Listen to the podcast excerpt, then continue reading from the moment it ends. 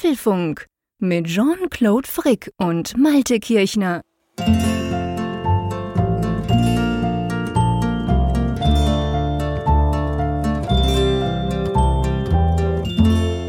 Hallo und herzlich willkommen zum Apfelfunk Ausgabe 382, welche wir am Mittwoch, dem 24. Mai aufzeichnen.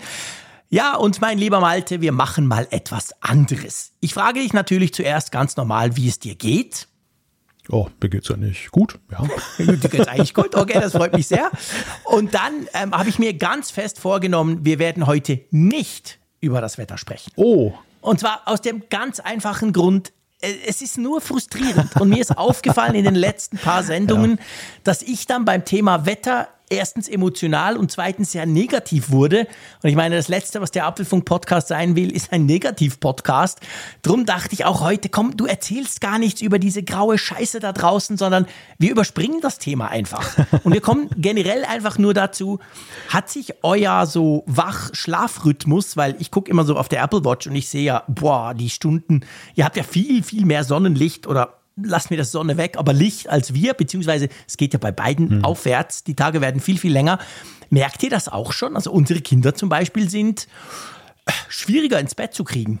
Tatsächlich nicht. Also vielleicht. Echt? Nein, vielleicht liegt das daran, dass wir hier so Nordlichter sind. Also dass wir das gewöhnt sind, Ach, dass es im Sommer dann ja fast gar nicht mehr dunkel wird. Mhm. Spielt überhaupt gar keine Rolle. Also die Kinder. Auch, auch später dann nicht. Also, also quasi im Juni ist bei euch der gleiche Schlafrhythmus wie, ich sag jetzt mal, im Februar. Ja, also gut, wir haben auch, wow, wir haben auch Rollläden. Ne? Das ist jetzt auch so, dass wir tatsächlich die, die Zimmer ganz verdunkeln können. Ihr könnt da richtig zuballern. Ja, ja das ja, ist wahr. Das habe ich ja gesehen was, bei dir. Was wir wohlweislich eben haben, weil, weil es ja tatsächlich auch im, im, Sommer, im Juni dann auch schon sehr früh morgens ja sehr hell wird. Mhm. Also da kannst du dann. Ich, ich, hatte irgendwann den Fehler gemacht, irgendwie vor ein paar Tagen und hatte dann irgendwie den Rollladen noch so einen Spalt aufgelassen. Mhm. Habe ich mir nachts vergessen. Den noch ganz, und morgens ja. um fünf war ich wach, weil dann war, ja, war es schon ja, ja. knalle hell dann da.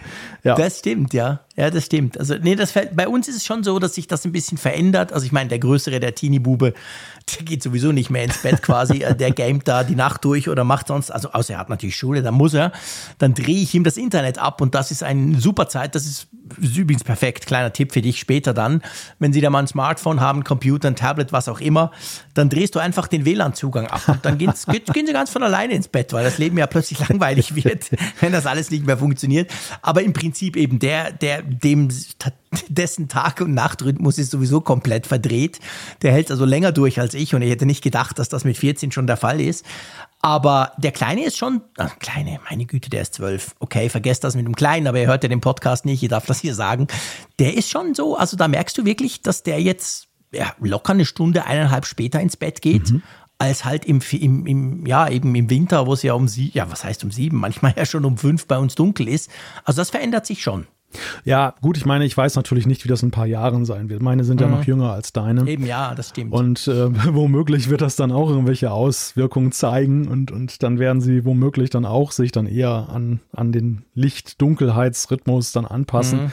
Aber nö, also so grundsätzlich spielt das für uns eigentlich keine Rolle. Wir genießen es, wenn es hell ist, aber so, es, es, ja. es, verändert sich eigentlich überhaupt nichts an den Zeiten oder im mhm. Alltag in, in irgendeiner Weise.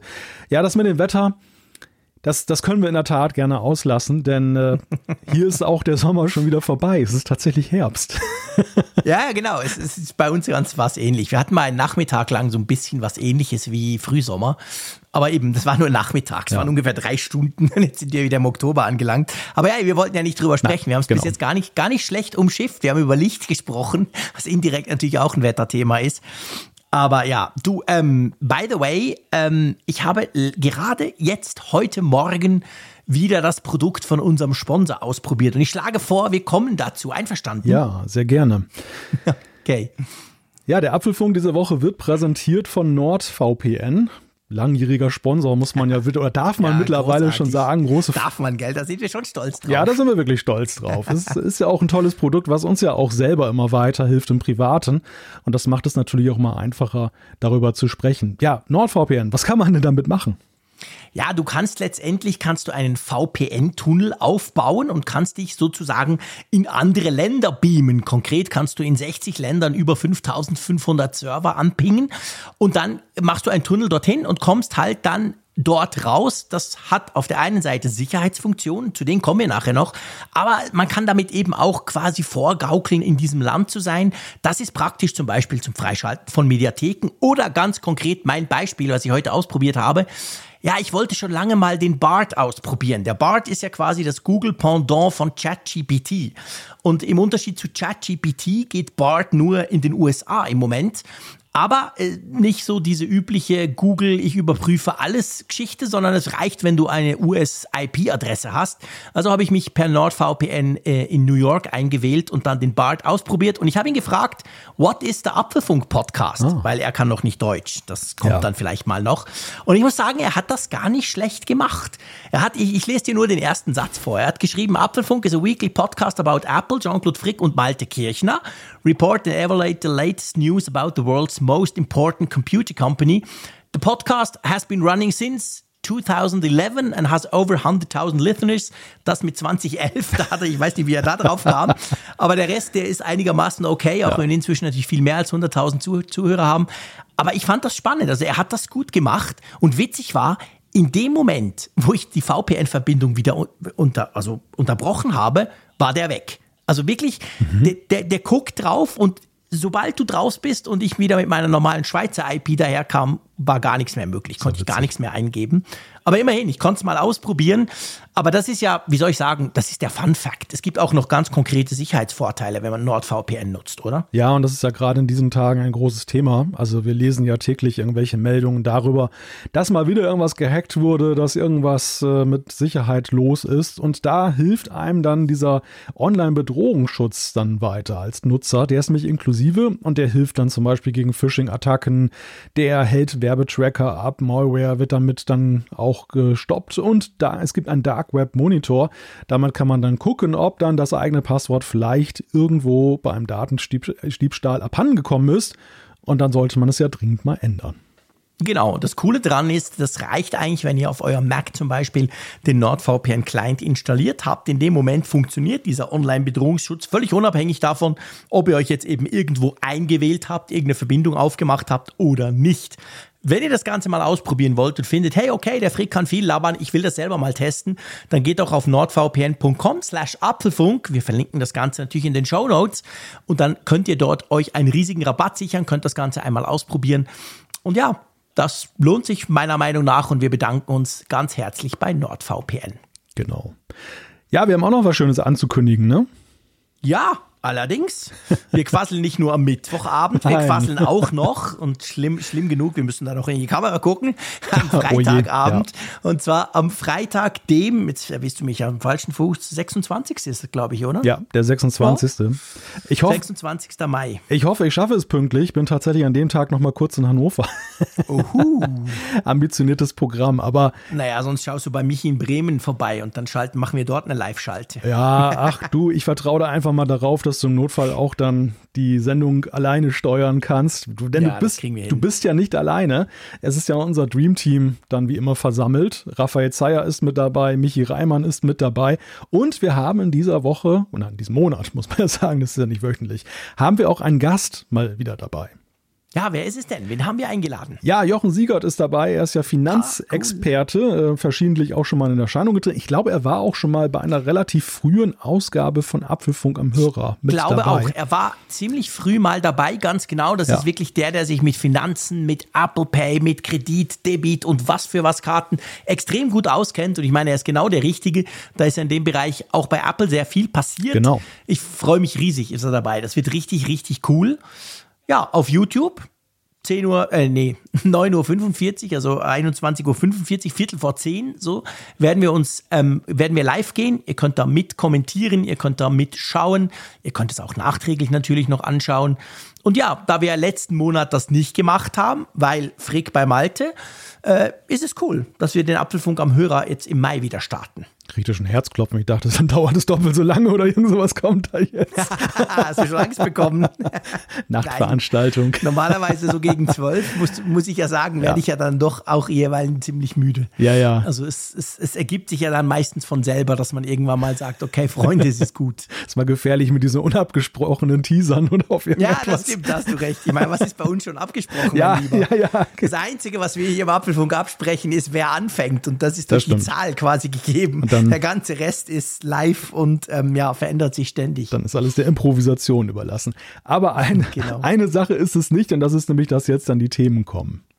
Genau, ich würde auch sagen, also definitiv, es wird Zeit für die Themen. Lasst uns mal über unsere Themen sprechen. Ja, zuerst geht's um ein einschneidendes Erlebnis oder vielleicht auch nicht. Wir beide haben Final Cut Pro und Logic Pro auf dem iPad getestet und da gibt's natürlich den großen, ausführlichen Apfelfunk-Test. Ja, es ist Ende Mai und damit nähert sich laut dem Apple-Kalender ja die WWDC und da hat Apple jetzt schon, schon mal was bekannt gegeben. Genau, dann sprechen wir über das Mai-Update. iOS 16.5 und diverse andere Updates sind erschienen. Da schauen wir mal drauf. Dann sprechen wir über gut geschützt, wie Apple die Health-Daten auf dem iPhone schützt. Das Original ChatGPT jetzt mit offizieller iOS-App. Oha. Ja, und dann natürlich Umfrage der Woche und die Zuschriften unserer Hörer sind auch wieder mit dabei. Genau, da haben wir nämlich auch wieder ein paar sehr, sehr interessante bekommen. Mal gucken, wie viele davon wir in der Sendung schon reinnehmen können. Ja, du, lass uns doch loslegen. Lass uns loslegen mit dem ersten Thema und zwar geht es um Final Cut Pro und Logic Pro. Ich sag mal, die beiden großen ähm, Pro-Apps von Apple und die sind jetzt aufs iPad gekommen. Wurde ja vor, ich weiß gar nicht, drei Wochen oder so vorgestellt und wir zwei, wir konnten das schon ausprobieren. Genau, wir durften schon mal ein paar Tage oder ein paar Tage mehr sogar das vorab mal in Augenschein nehmen, ein bisschen mit rumschneiden und machen.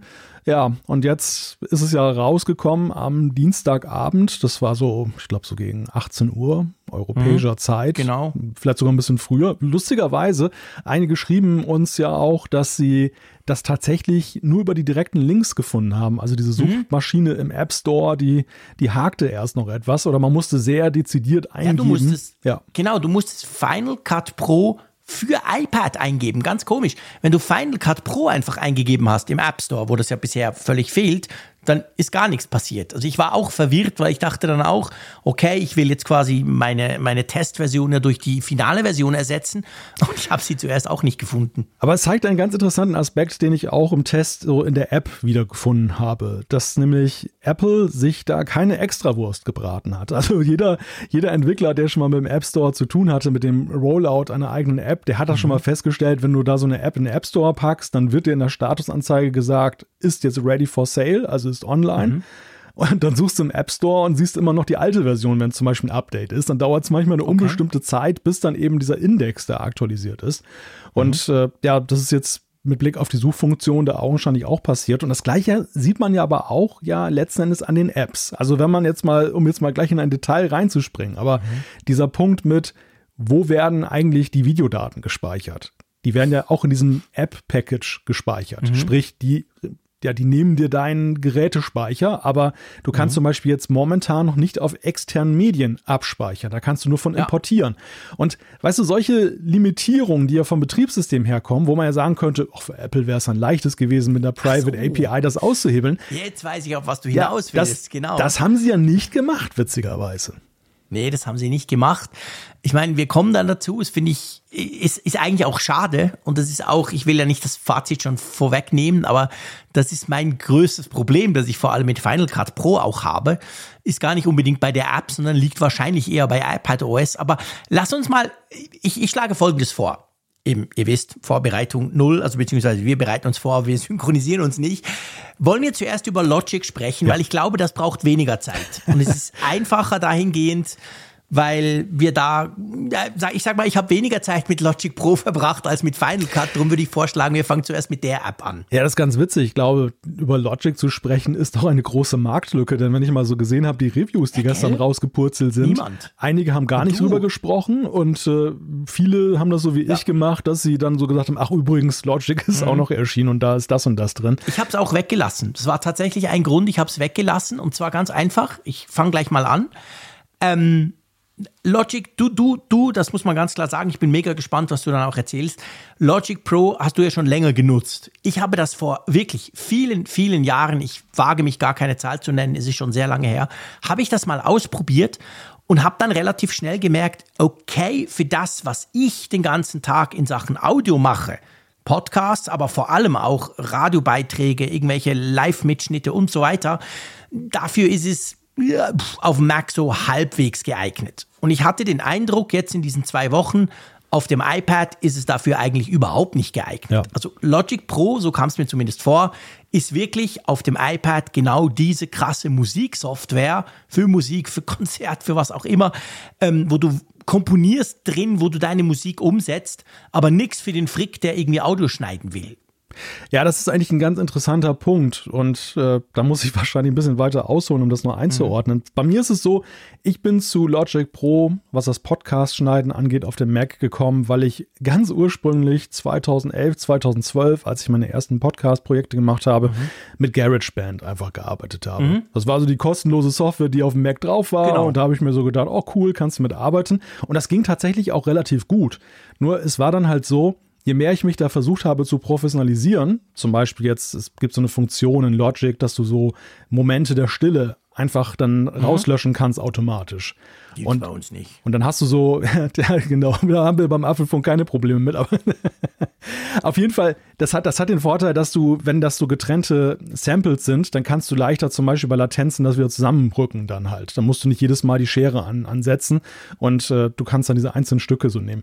Das konntest du halt mit GarageBand nicht und so bin ich dann halt bei Logic gelandet, obwohl Logic natürlich für meine Bedürfnisse völlig oversized war. Es ist ja wirklich ja. immer, ja, wirklich. immer schon so ein, so ein, ja, wirklich so ein Tonstudio für Musiker gewesen in jeder genau. Hinsicht, auch, auch optisch. Naja, und deshalb war es jetzt auch eine interessante Gemengelage, diese iPad-App zu nutzen, weil wie du sagst, das, die ist echt so back to the roots, ne? Also es ist echt jetzt. Schon, gell? Ja, es, du, du, kannst wirklich ganz schwer bis, eigentlich Klammer auf fast gar nicht, ähm, mhm. kannst du da einen Podcast zum Beispiel jetzt easy mitschneiden. Gell? Das ist nicht vorgesehen. Also ich, ich bin ja froh, dass du das sagst, weil ich habe mir fest vorgenommen, genau das will ich dich heute hier im Podcast live auf der Bühne sozusagen fragen. Ich dachte zuerst, ich bin zu doof. Dann habe ich gedacht, hey, ich habe einfach zu wenig Geduld. Das ist meistens die Ausrede, die passt auch immer beim Frick, weil er so ungeduldig ist. Aber ich habe es wirklich irgendwie nicht hingekriegt und dachte, ja. meine Güte, früher ging das zwar nicht so cool wie mit Adobe Audition zum Beispiel oder ich auf dem iPad nutze Ferret, das ist auch noch so eine App, wo man Audio schneiden kann. Die, die nutze ich eigentlich ganz gerne und dachte so, hä, müsste das nicht gehen? Aber gell, es geht wirklich nicht. Also wie du gesagt hast, eigentlich ein Musik, Musiktonstudio aber nicht unbedingt eine, eine klassische Audio-Workstation-App. Also sagen wir mal so, es geht vielleicht, aber ich habe nicht mhm. den Weg gefunden. Und das, ja, das, und das alleine zeigt ja eigentlich schon, dass es kein leichter Weg ist, weil wenn du es nicht mhm. findest. Während alles andere findest du genau. in, in, Logic Pro. Und das ist ja eigentlich so einer der Benefits. So, ähm, das ist eigentlich auch so fast schon so ein, so ein ja, übergreifender Rahmen, den wir schlagen können, fast schon zu Final mhm. Cut sie haben ja eben nicht jetzt die Mac-Apps genommen und haben die portiert, sondern sie haben nee. ja wirklich ein von Grund auf neues User-Interface geschaffen, das ja. zwar Ähnlichkeiten aufweist, das aber von der ganzen Idee her, wie es strukturiert ist und wie es gemacht ist, touchfreundlich, wirklich ganz neu gemacht ist. Und ja, mhm. da haben sie augenscheinlich auch in diesem Prozess entschieden, dass sie gesagt haben, okay, Logic hat jetzt wirklich den Fokus Musik. Diesen Kollateralschaden, dass du auch noch irgendwelche Podcasts, Audio, Rundfunkproduktionen mit schneiden kannst, den, äh, den haben wir nicht im Fokus. Ja. Ja, das ist genau der Punkt. Also, das haben sie, glaube ich, wirklich. Ich meine, was mich fasziniert bei Logic Pro ist, du kannst ja dieses Sample-Projekt laden, diese, diesen, dieses Musikstück quasi, wo du dann wirklich siehst, ich weiß nicht, was sind es, 80 Spuren und du siehst halt genau, wie das, wie das tut und macht und so. Und ich finde, da siehst du schon so ein bisschen, was, was möglich ist, ich meine, ich kann das nicht. Ich wäre völlig überfordert mit all den Instrumenten und dem Zeug. Aber was ich schon krass finde, und das ist lustig, dass mir das bei Logic Pro fast krasser aufgefallen ist als bei Final Cut, obwohl bei Final Cut ja das iPad viel mehr machen muss. Aber wie smooth das alles funktioniert. Weißt ja, du? Ja. Dieses riesige Projekt mit diesen Dutzenden von Ton, Musik, Klangspuren, Beatspuren, Drums, whatever das funktioniert perfekt. Es läuft absolut smooth auf dem iPad. Und das, das finde ich, also das, das hat mich wirklich beeindruckt. Ja, ich glaube, dass das für Sie auch ein ganz wichtiger Punkt war, denn Sie haben ja auch in den letzten Jahren immer wieder mit geworben, dass du jetzt auch in beiden Pro-Apps sehr viel auf einmal machen kannst mit der leistungsfähigen Hardware, dass du jetzt bei, mhm. bei Final Cut so und so viele 4 oder 8K-Spuren gleichzeitig schneiden kannst. Und bei Logic Pro gab es ja auch mal diesen Showcase auf dem Mac, dass du, was weiß ich, wie viele Spuren da parallel betreiben kannst und alles läuft immer noch ganz flüssig. Und genau das passiert mhm. halt auf dem iPad auch. Ja, und von der Idee her, ich glaube einfach, sie sind so, sie haben GarageBand als Profi-Version da gebaut. Und das ist echt ja. so, also du, du, entdeckst unglaublich viel von GarageBand auf dem iPad dort wieder, natürlich aber mhm. in einem ganz anderen Level. Ähm, du kannst alles einstellen, du kannst viel mehr damit machen. Aber das ist wirklich so die Idee. Und da, auch das ist wieder so ein, so ein, ich sag mal, Indiz, ähm, was auch für Final Cut gilt, dass sie bei der Zielgruppe, glaube ich, weniger uns, die wir vom Mac kommen, so ja. im, im, Blick haben, sondern, sondern eher diejenigen, die auf dem iPad sozialisiert wurden, die vielleicht in den Consumer-Apps dann da so sich professionalisiert haben ja. und die jetzt so den Next Level suchen und ihn von Apple ja. bekommen wollen. Hundertprozentig. Ich sehe das, ich, ich sehe das, ähm, ich sehe das ganz genau gleich wie du. Das ist genau der Punkt. Also das sieht man aber auch bei Final Cut. Wir kommen dann, ähm, wir kommen dann nachher dazu, dass, dass, dass wirklich, es ging nicht darum, das zu portieren und die Mac-Fans happy zu machen. Es ging wirklich um etwas anderes. Wir werden es bei Final Cut ein bisschen genauer noch, noch ausarbeiten können. Aber etwas, was ja Logic kann, ich habe es nicht ausprobiert, aber ich habe darüber gelesen, was Final Cut nicht kann, ist dieses Smooth vom Mac zum iPad und zurück. Also du kannst ja bei Logic, wenn du ein Projekt hast, du arbeitest an etwas, du hast ein Riesenprojekt, deine, deine Geschichten, kannst du dieses Projekt quasi exportieren, zum iPad schicken, beim iPad importieren und weiterarbeiten. Also so ein bisschen die Idee, ich bin im Tonstudio, ich habe meinen Killer Mac, ich mache da, aber ich muss halt unterwegs noch ein paar Sachen finalisieren. Mache ich das auf dem iPad, am nächsten Tag kann ich beim Mac wieder, kann ich es wieder zurückschicken. Und das ich greife vor, aber das hat mich zum Beispiel mega enttäuscht bei Final Cut Pro. Das fand ich total scheiße, dass das so nicht geht. Bei Logic ist das möglich. Bei Logic ist das möglich, in der Tat. Also ja, diese Roundtrip-Funktion ist ja schon auch eine für die Bedeutung des iPads sehr wichtige, dass ja. du weil es, ist, es wird ja immer verkauft als gleichwertiges Gerät zum Mac. Weißt du, es ist die Alternative. Mhm. Es ist eigentlich eine Kultur- und Philosophiefrage, aber nicht eine technische Frage, ein iPad zu nehmen. Und wie oft haben wir uns ja auch schon mit solchen Hardcore-konservativen, äh, iPad-konservativen wie Raphael auseinandergesetzt, die ja mhm. eben immer mit dem Anspruch gekommen sind, dass sie gesagt haben, ey, ich brauche den Mac nicht. Nebenbei bemerkt, genau. hat, hat ja mittlerweile einen, aber die, die halt immer gesagt haben, das iPad erfüllt ja alle meine Bedürfnisse. Und das, das ausgerechnet, das eben hier so eine Einbahnstraße bei mhm. Final Cut ist, ist natürlich schon ja ein deutlicher Abstrich. Das, das würde ich auch ja. so sehen, weil ja. du tatsächlich ja eben diese Fähigkeit verlierst und das ist, das wäre ja auch so ein, so ein Benefit, diese Software zu kaufen. Ja, total. Du kannst zu meinetwegen, du sitzt in der Bahn und schneidest schon was zusammen und dann packst es auf, auf den Mac und machst es weiter und dann nimmst du es wieder auf, aufs iPad zurück. Das, das genau. wäre ja eigentlich so der Sweet Spot. Ja, das ist genau der Punkt. Also ich finde, ich finde wirklich, und da sind wir jetzt bei Final Cut, lass uns zu Final Cut rüber switchen, einverstanden? Ja. Ich finde genau das, ich meine, weißt du noch, als sie das iPad Pro, ich glaube, das war das letzte, das 12 Zoll iPad Pro äh, vorgestellt haben, vom letzten Frühling, vorletztem, also letztes Jahr, mit dem M2. Da haben sie haben sie so bei der Präsentation, haben sie so einen Workflow gezeigt, dass das ja eigentlich in Anführungszeichen das gleiche Display hat wie das Pro Display XDR, dieses 6000 Euro Riesending. Und da haben sie gezeigt, so quasi der Grafiker mit dem, mit dem Mac und der muss dann halt, oh shit, ich muss gehen, ich muss auf die U-Bahn, ich habe noch einen Termin am Abend mit der Familie und ich will aber unterwegs noch was machen. Und dann nimmt er sein Zeug mit und er weiß, ich habe den gleich geilen Screen, Color Correction, alles funktioniert. Und das ist ja genau das, dieses Roundtrip, dieses Hin- und Her-Feature, was schon für mich ein essentieller Teil der Pro-Möglichkeiten vom iPad ist. Und genau das geht bei Final Cut nicht. Ich kann zwar auf dem iPad irgendwas machen, ich kann mir ein schönes Video anfangen zu, zu, zu basteln, kann das dann Richtung Mac schieben, aber umgekehrt geht's nicht. Meinst du, das kommt noch? Ja, man muss vielleicht technisch dazu sagen, es gibt natürlich auch einen großen Unterschied jetzt zwischen Logic und, und Final Cut, einfach was die Größe der Projekte angeht. Ja, logisch. Und, ich und wenn man sich mit der Frage auseinandersetzt, wie wollte man denn meinetwegen so ein riesiges 4K-Projekt überhaupt einigermaßen geräuschlos vom Mac auf das iPad bekommen, dann kann man sich die Frage schon fast beantworten, was, ja wo da der Hemmschuh ist, selbst wenn es technisch ginge. Ne? Aber es würde wahrscheinlich auch nicht so viel Freude bereiten, wenn es bei Logic einfach von der Größe der Projekte einfacher ist. Aber ja, du sprichst einen ganz wichtigen Punkt an und das ist, das, den kann ich dir nicht beantworten, weil ich nicht, weil ich nicht weiß, was bei Apple vor sich gegangen ist. Mhm. Aber ich kann eine Theorie äußern. Meine Theorie mhm. ist, dass sie sehr schnell mit dieser Software jetzt rausgekommen sind. Und das kann man an ja. verschiedenen Punkten festmachen. Das kann ja. man an dieser Roundtrip-Geschichte festmachen, wo ich den Eindruck habe, dass sie da eigentlich auch noch nicht mehr zufrieden sind. Mhm. Ist ähm, noch nicht zu Ende gedacht. Genau, also sie, sie ich glaube, sie haben das Problembewusstsein. Das ist so mein, mhm. mein Eindruck. Wie gesagt, mhm. mache ich jetzt fest einfach am Bauchgefühl. Aber ja.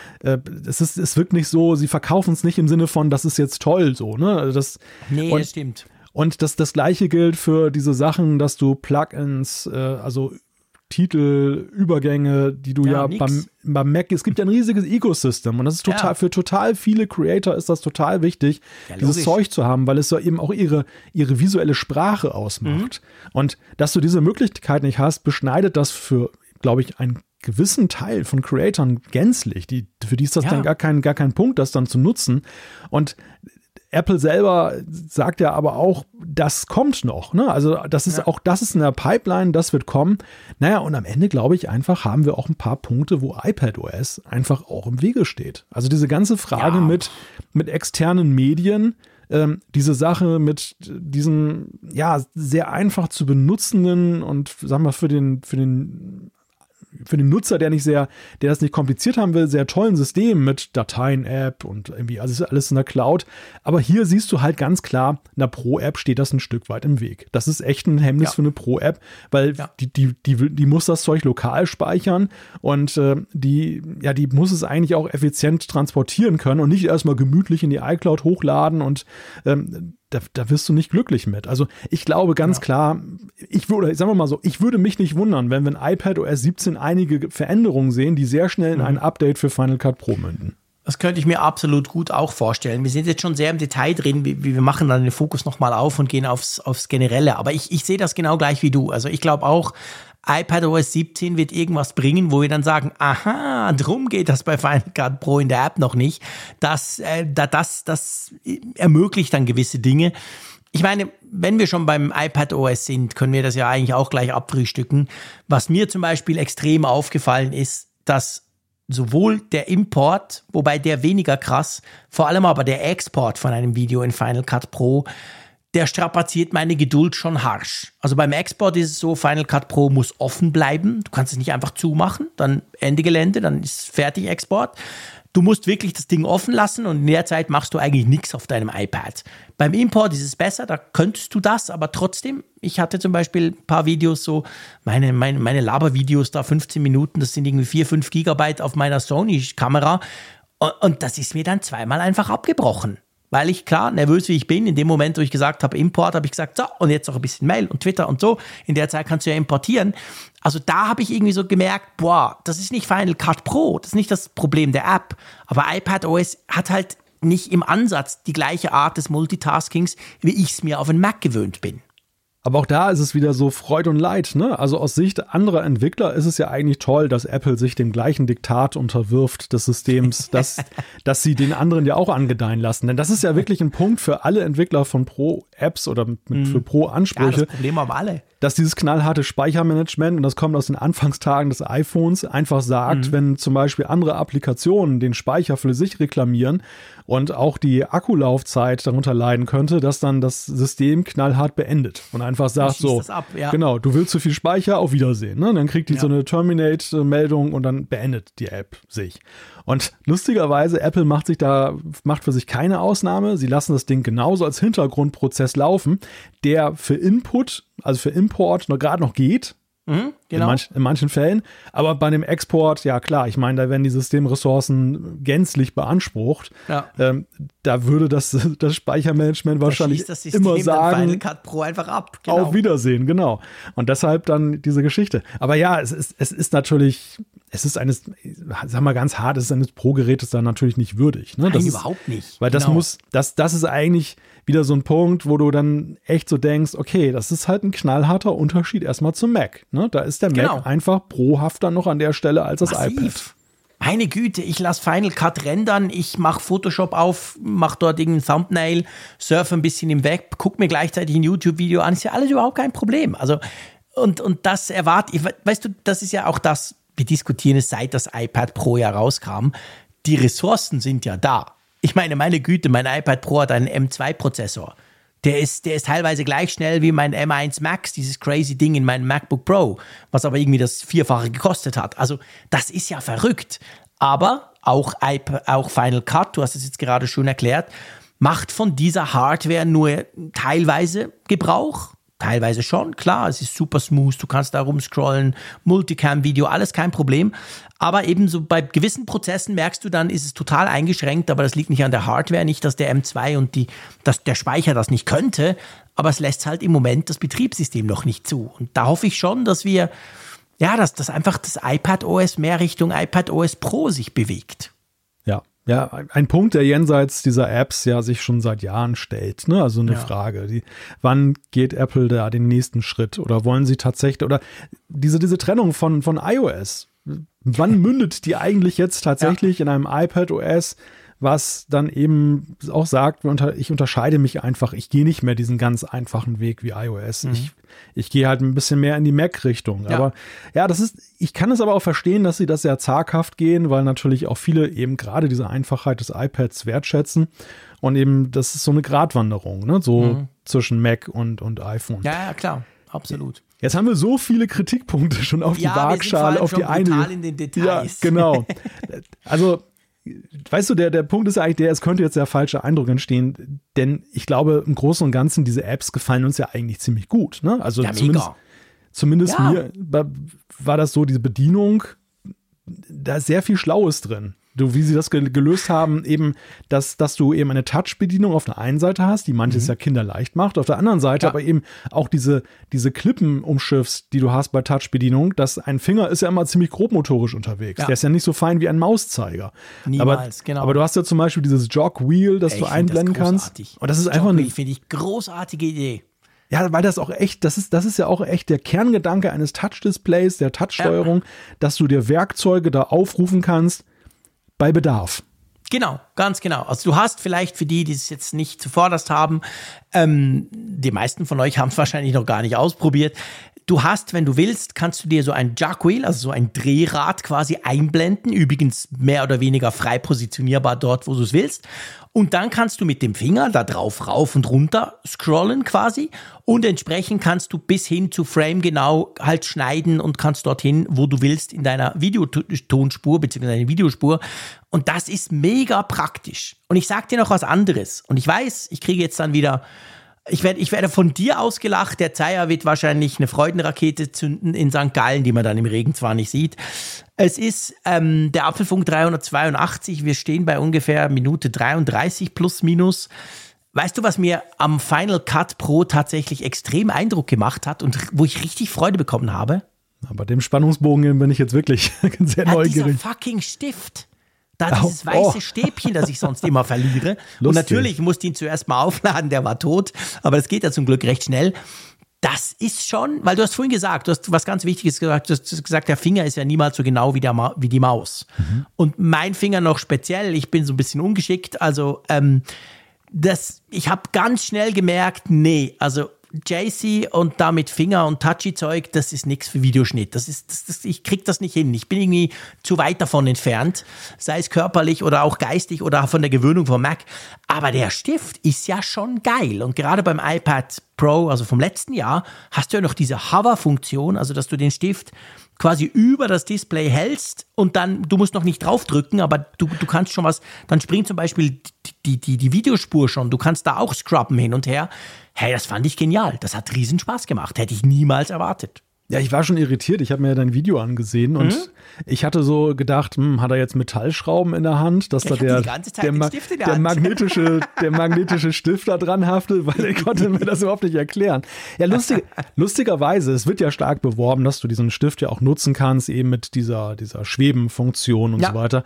Für mich spielte das tatsächlich im Test gar keine Rolle. Ich habe wirklich, ah, wirklich, alles mit dem Finger gemacht und ich, okay. ich, ich habe auch gestaunt, wie filigran es teilweise doch auch ging, auch alleine mit dem Finger manche Sachen mhm. zu positionieren. Also sag mal, beim, wirklich beim Feinschliff, wenn du so zwei Audiospuren mhm. synchron mhm. hinkriegen willst mhm. übereinander, da ist dieses Jogwheel schon wirklich sehr nützlich, weil ja. du da wirklich so framegenau das einpassen ja. kannst. Und da bist du mit dem Finger, da, da kannst du sehr viel probieren, bis du mal das passend hast. Ja.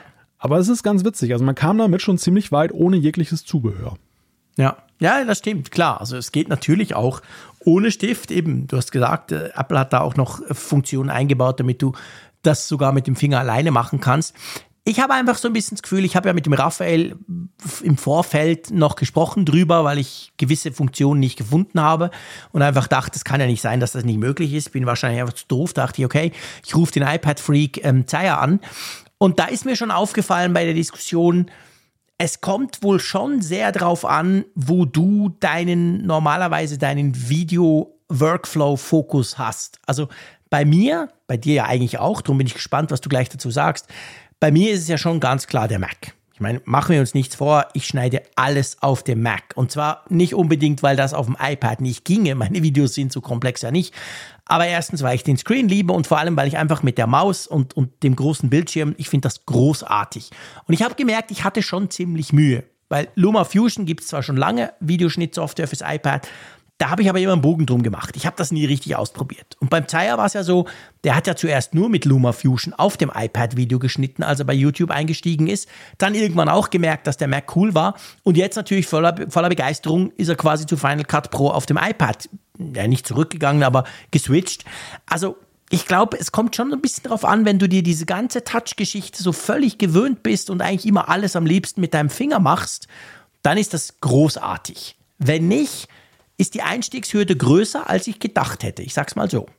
Ja, ja, das kann ich bestätigen. Also das war bei mir auch erstmal so eine Frage der Gewöhnung sich darauf einzulassen. War es aber mhm. immer, immer schon. Also auch wenn der Zeier ja. dann mal dann davon Gell? geschwärmt hat, wie schön mhm. Luma Fusion sei und ich habe es mhm. mir auch runtergeladen, habe ein bisschen mit rumgespielt oder DaVinci Resolve hatte ich mir auch mhm. mal angeguckt. Ja, ich auch, aber ich wurde nie so richtig warm. Äh, genau, es, ist, es war technische Faszination, aber genau. es, es, ging halt nicht darüber genau. hinaus. Es war so nicht krass, so, dass das geht, aber irgendwie, ja. meh es war jetzt nicht so, dass ich das Gefühl hatte, dieser Workflow, der drängt sich auf, weil er jetzt viel einfacher ist, sondern es genau. war, es war ja. echt so eine, eher so eine Gewöhnungsfrage. Wenn du das halt so kennst und magst, dann bist du da zu genau. Hause. Und wenn du das eben nicht bist, dann äh, empfindest du es erstmal so, als wenn du eine andere Sprache lernen musst. Und ja, so war, so war es jetzt in dem Fall auch. Wobei ich wirklich sagen muss, Final Cut holt einen natürlich als Mac-Nutzer, der das dort auch nutzt, ab mit den Ähnlichkeiten. Du hast sehr viele ja. Sachen, wo du einfach weißt, wo sie stecken könnten. Das ist schon mal sehr hilfreich. Und äh, du kannst ja auch zum Beispiel mit der Tastatur auch jetzt mit Shortcuts arbeiten, die du auch vom Mac kennst. Also ein bisschen holen sie dich da ja schon aus dieser Maus-Tastaturwelt ab. Aber mhm. ja, es ist, es ist am Ende schon eben auch einen gewissen Weg, den man erstmal gehen muss. Ja, ja, das ist definitiv so. Also man muss sich, man muss sich da zuerst mal reinfuchsen. Ich finde es cool. Also ich finde, es ist wirklich spannend. Ich habe mir auch überlegt, kann man damit, wenn du jetzt irgendwo unterwegs bist, zum Beispiel sagen, hey, statt das schwere MacBook Pro, ich nehme ein iPad Pro mit. Klammer auf, mit Magic Keyboard ist es genauso schwer wie ein MacBook Pro.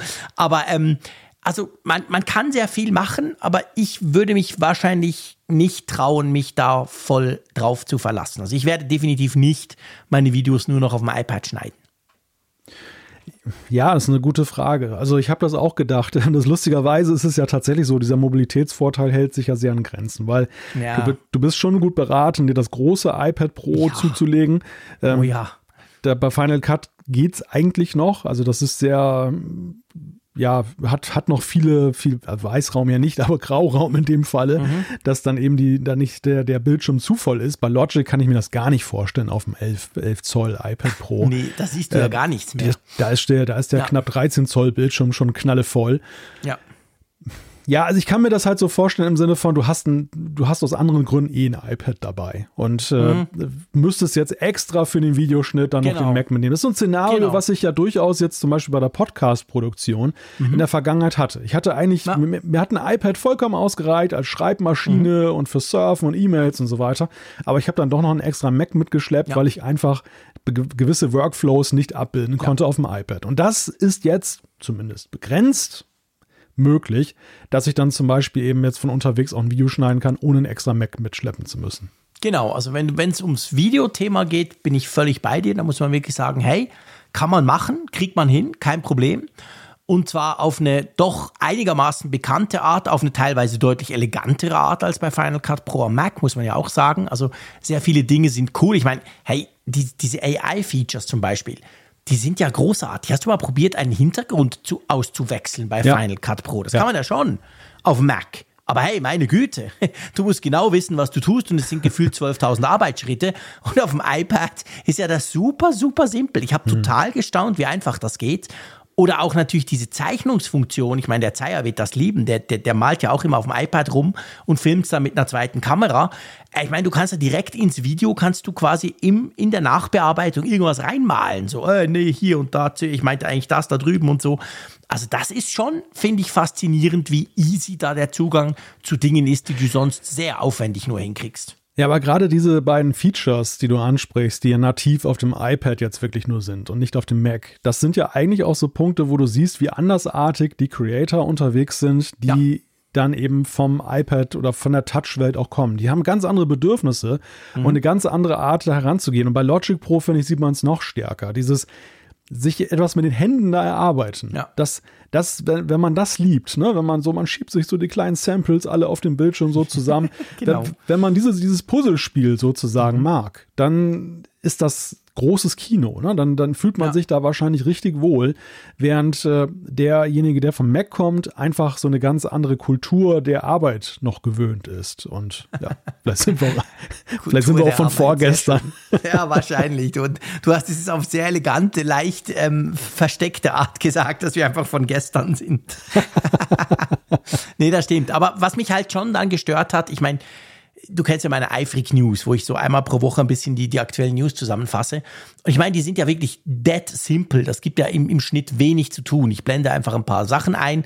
Aber ich habe am Anfang so eine kleine Bauchbinde und die habe ich wirklich seit 2008. Das ist, waren so meine Farben früher von meinem Blog und die habe ich übernommen. Das ist aber eine Standard-Bauchbinde von Final Cut Pro auf dem Mac. Ich habe die nie verändert. Und jetzt ist es ja so, all diese Geschichten, du hast am Anfang kurz gesagt, also alle Effekte, alle Übergänge, aber auch die ganzen Texteinblendungsmöglichkeiten, da hast du jetzt zwar neue, zum Teil geile, auch animierte, einfach so out of the box beim iPad, aber die alten hast du nicht. Und mir hat das dann zum Beispiel total gefehlt. Ich habe dann gesagt, hey, aber ich will jetzt nicht ein ganz anderes, ähm, naja, Erscheinungsbild quasi von meiner Videokolumne der wöchentlichen haben, nur weil ich die Dinge auf dem Mac, auf, auf dem iPad noch nicht habe. Und ich glaube schon, dass das gewisse Leute abschreckt, die eben so versuchen, ja, okay, unterwegs mache ich es auch, aber es soll am Schluss dann gleich aussehen. Aber du hast ja gesagt, vielleicht kommt das ja noch. Ja, ich sag mal, im Idealfall würde ich mir eigentlich wünschen, dass Apple das grundlegend mal reformiert. Erstens, äh, es hat mich immer gewundert, dass Final Cut trotz aller tollen Weiterentwicklungen bei den Funktionen, aber dieses, dieses Standardset an, an Bauchbinden und Titeln und so weiter, Super, super. Echt klein. noch so Version 1.0 ist. Ja. Ne? Also auch, auch, sag ich mal, grafisch einfach Ja, teilweise von der Ästhetik her. Also da sind, Absolut. da sind so Sachen dabei, wo ich denke, wer, wer setzt das Ja. ein? Ne? Also Ja, das, das ist wirklich so. Und ich habe immer den Verdacht gehegt, dass sie das so ein bisschen absichtlich machen, weil sie einfach sehen, da ist dieser riesige Drittmarkt und Mhm. Die das Plugins. genau, dass sie sich da nicht einmischen wollen und sagen, oh, das sollen die mal unter sich ausmachen, die Leute kaufen das. Aber was ich mich echt frage ist, wir haben bei Logic Pro diese Soundbibliothek, wo du dir zum Beispiel Samples runterladen Mhm. Ja. kannst. Witzigerweise sieht aus wie eine Art App Store für diese Samples, Ja, aber wirklich. Mhm. es ist alles kostenlos da drin. Was, ich, was mich da schon gewundert hat. Aber es hat mich im nächsten Schritt gewundert, warum Apple eigentlich nicht bei der Gelegenheit so eine Art Store macht für diese ganzen Titel, Einblendungen und so weiter. Weil es ist ja momentan echt ein Ärgernis. Erstens mal ist dann, ist da ein Verdienstpotenzial für Apple. So, Punkt Mhm. eins. Punkt zwei ist, dass es mich gegenwärtig auch nervt. Du musst immer irgendwelche Geschäftsbeziehungen mit irgendwelchen Firmen machen, wo du gar nicht weißt, ob du ihnen trauen kannst. Mega mühsam, absolut. und da wär's dann ein- installier's mal, das kommt dann noch dazu. Um da Gottes fühlst du dich ja Willen, in ja. alten MS-DOS-Zeiten irgendwelche Ordner, irgendwelche Ja. DLLs quasi packst du irgendwo rein, damit das vielleicht dann in deinem Final Cut erscheint. Also Ja. mega mühsam eigentlich. Das stimmt, da wäre der wäre mal so ein cooler App Store, der ist dann einfach One-Click kaufen und der nächste Klick installieren. Das wäre schon längstens überfällig, ja. Also das könnte ich mir wirklich gut vorstellen, das wäre auch tatsächlich eine Errungenschaft, denn es, auch auf dem Mac ist es nicht schön. Da ist es, wie du Nee, sagst, gar nicht. entweder kriegst du diese Sachen, dann ist da so ein README-File drin und dann musst du dann genau, Genau. in Unterordner XY reingehen Genau. und aber auch genau dort reinkopieren, sonst geht gar sonst nichts mehr. Nicht, genau. Oder alternativ, sag mal, die etwas besseren Plugins, die haben ja so einen Installer. Da genau. kannst du dann wirklich so wie, als wenn du eine Software installierst, mhm. installiert die das dann da. Aber auch da ist für mich immer so der. du es auch nie mehr weg. Sorry, ich habe ja. da auch schon Sachen ausprobiert, die, die lümmeln seit Jahren in meiner Library. Die ja. kriegst du nicht mehr weg, weil es gab zwar einen Installer, aber natürlich keinen Deinstaller. Also genau. auch das ist nicht richtig cool erstens das und zweitens ist es so, auch da musst du ja sehr viel Vertrauen in den Anbieter haben. Ja, absolut. Du führst irgendeinen so Installer aus, wo du mhm. nicht weißt, was der irgendwo der hinschreibt. Da rum, genau. Genau, das ist ja nicht transparent. Und, mhm. und, und das ist eigentlich, sag mal, bei dem heutigen Sicherheitskonzept, was du eben andererseits bei Apps hast, wo es heißt, oh, Mac App Store viel besser, Notarisieren von Apps viel genau. besser. Aber da installierst du dann irgendwelchen Kram da, wo du gar nicht weißt, wo der landet. Mhm. Also, das ist echt so ein Punkt, wo ich so denke, das könnte tatsächlich eben übergreifend da ja. besser werden. Und da habe ich mich ein bisschen gewundert, werden. dass das hier auch noch so, ja, ja so auf Basic-Level daherkommt. Ja, genau, das ging mir ganz genau gleich. Also das ist noch so ein bisschen komisch, hat aber schöne Dinge drin, hat auch coole Sounds drin, hat ganz neue Transitions drin, auch zum Teil und so. Also man merkt, okay, Apple hat sich da schon Mühe gegeben, das zu überarbeiten.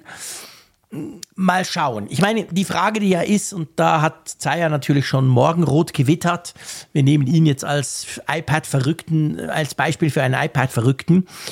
Die Frage, die sich ja stellt, wir haben jetzt ein paar Mal gesagt, ja, der Mac ist halt so und das iPad ist so. Man kann es ja auch umdrehen. Wir haben jetzt gesagt, ja, uns fehlt da noch einiges, aber man kann es ja auch umdrehen und sagen, ja, hey, the future of Final Cut Pro ist quasi die iPad-Version. Okay, die ist zwar noch ein bisschen limitiert, aber denken wir das mal weiter. Könnte es nicht sein, dass das nächste große Update von Final Cut auf dem Mac sich viel mehr in die Richtung Final Cut Pro auf dem iPad bewegt, statt umgekehrt? Ich glaube es tatsächlich nicht. Nein. Ich hoffe es auch nicht. Sage ja. ich ganz offen.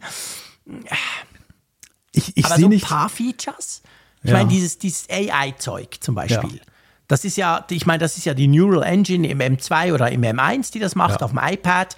Könnte man auf dem Mac ja auch machen, wenn du einen Apple ist, Silicon Mac hast. Ist teilweise Sowas aber schon. Müsste kommen, oder? Ja, aber ist teilweise schon. Diese Stimmenisolierung, die haben sie ja schon weit vorher eingeführt auf dem Mac. Die hast du das zum stimmt. Beispiel da die als Feature. Nie, ja, das stimmt, die habe ich noch nie ausprobiert. Ja, ja die sind, das, der, der Punkt ist, die sind auf dem Mac viel besser versteckt. Weil auf dem mhm. Mac hast du dann in der Final Cut Version hast du ja riesige Untermenüs, wo du dann mhm. wirklich gucken musst bei den ja. Audioeffekten, ähm, wo steckt das. Ja. Und das, das ist so ein bisschen der Punkt. Es drängt sich halt mehr auf, auf bei ja, Final klar. Cut Pro auf dem iPad. Also ich glaube, dass die, dass Apple schon so wie bei der ja, wie jetzt bei den Features, die wir gerade genannt haben, mit diesem Live-Writing und so weiter, dass sie schon gucken werden, wo sind so Unique Selling Points der iPad-Version mhm. und die vielleicht auch ausbauen werden. Vielleicht aber auch wirklich so dann auch in Symbiose mit dem Mac. Du machst was auf dem iPad, was nur mit dem iPad dort erstellt werden kann, wie mit dem Stift, und übernimmst mhm. es dann auf dem Mac und kannst es dort weiter bearbeiten. Das wäre ja zum Beispiel ja. eine schöne Konstellation. Absolut.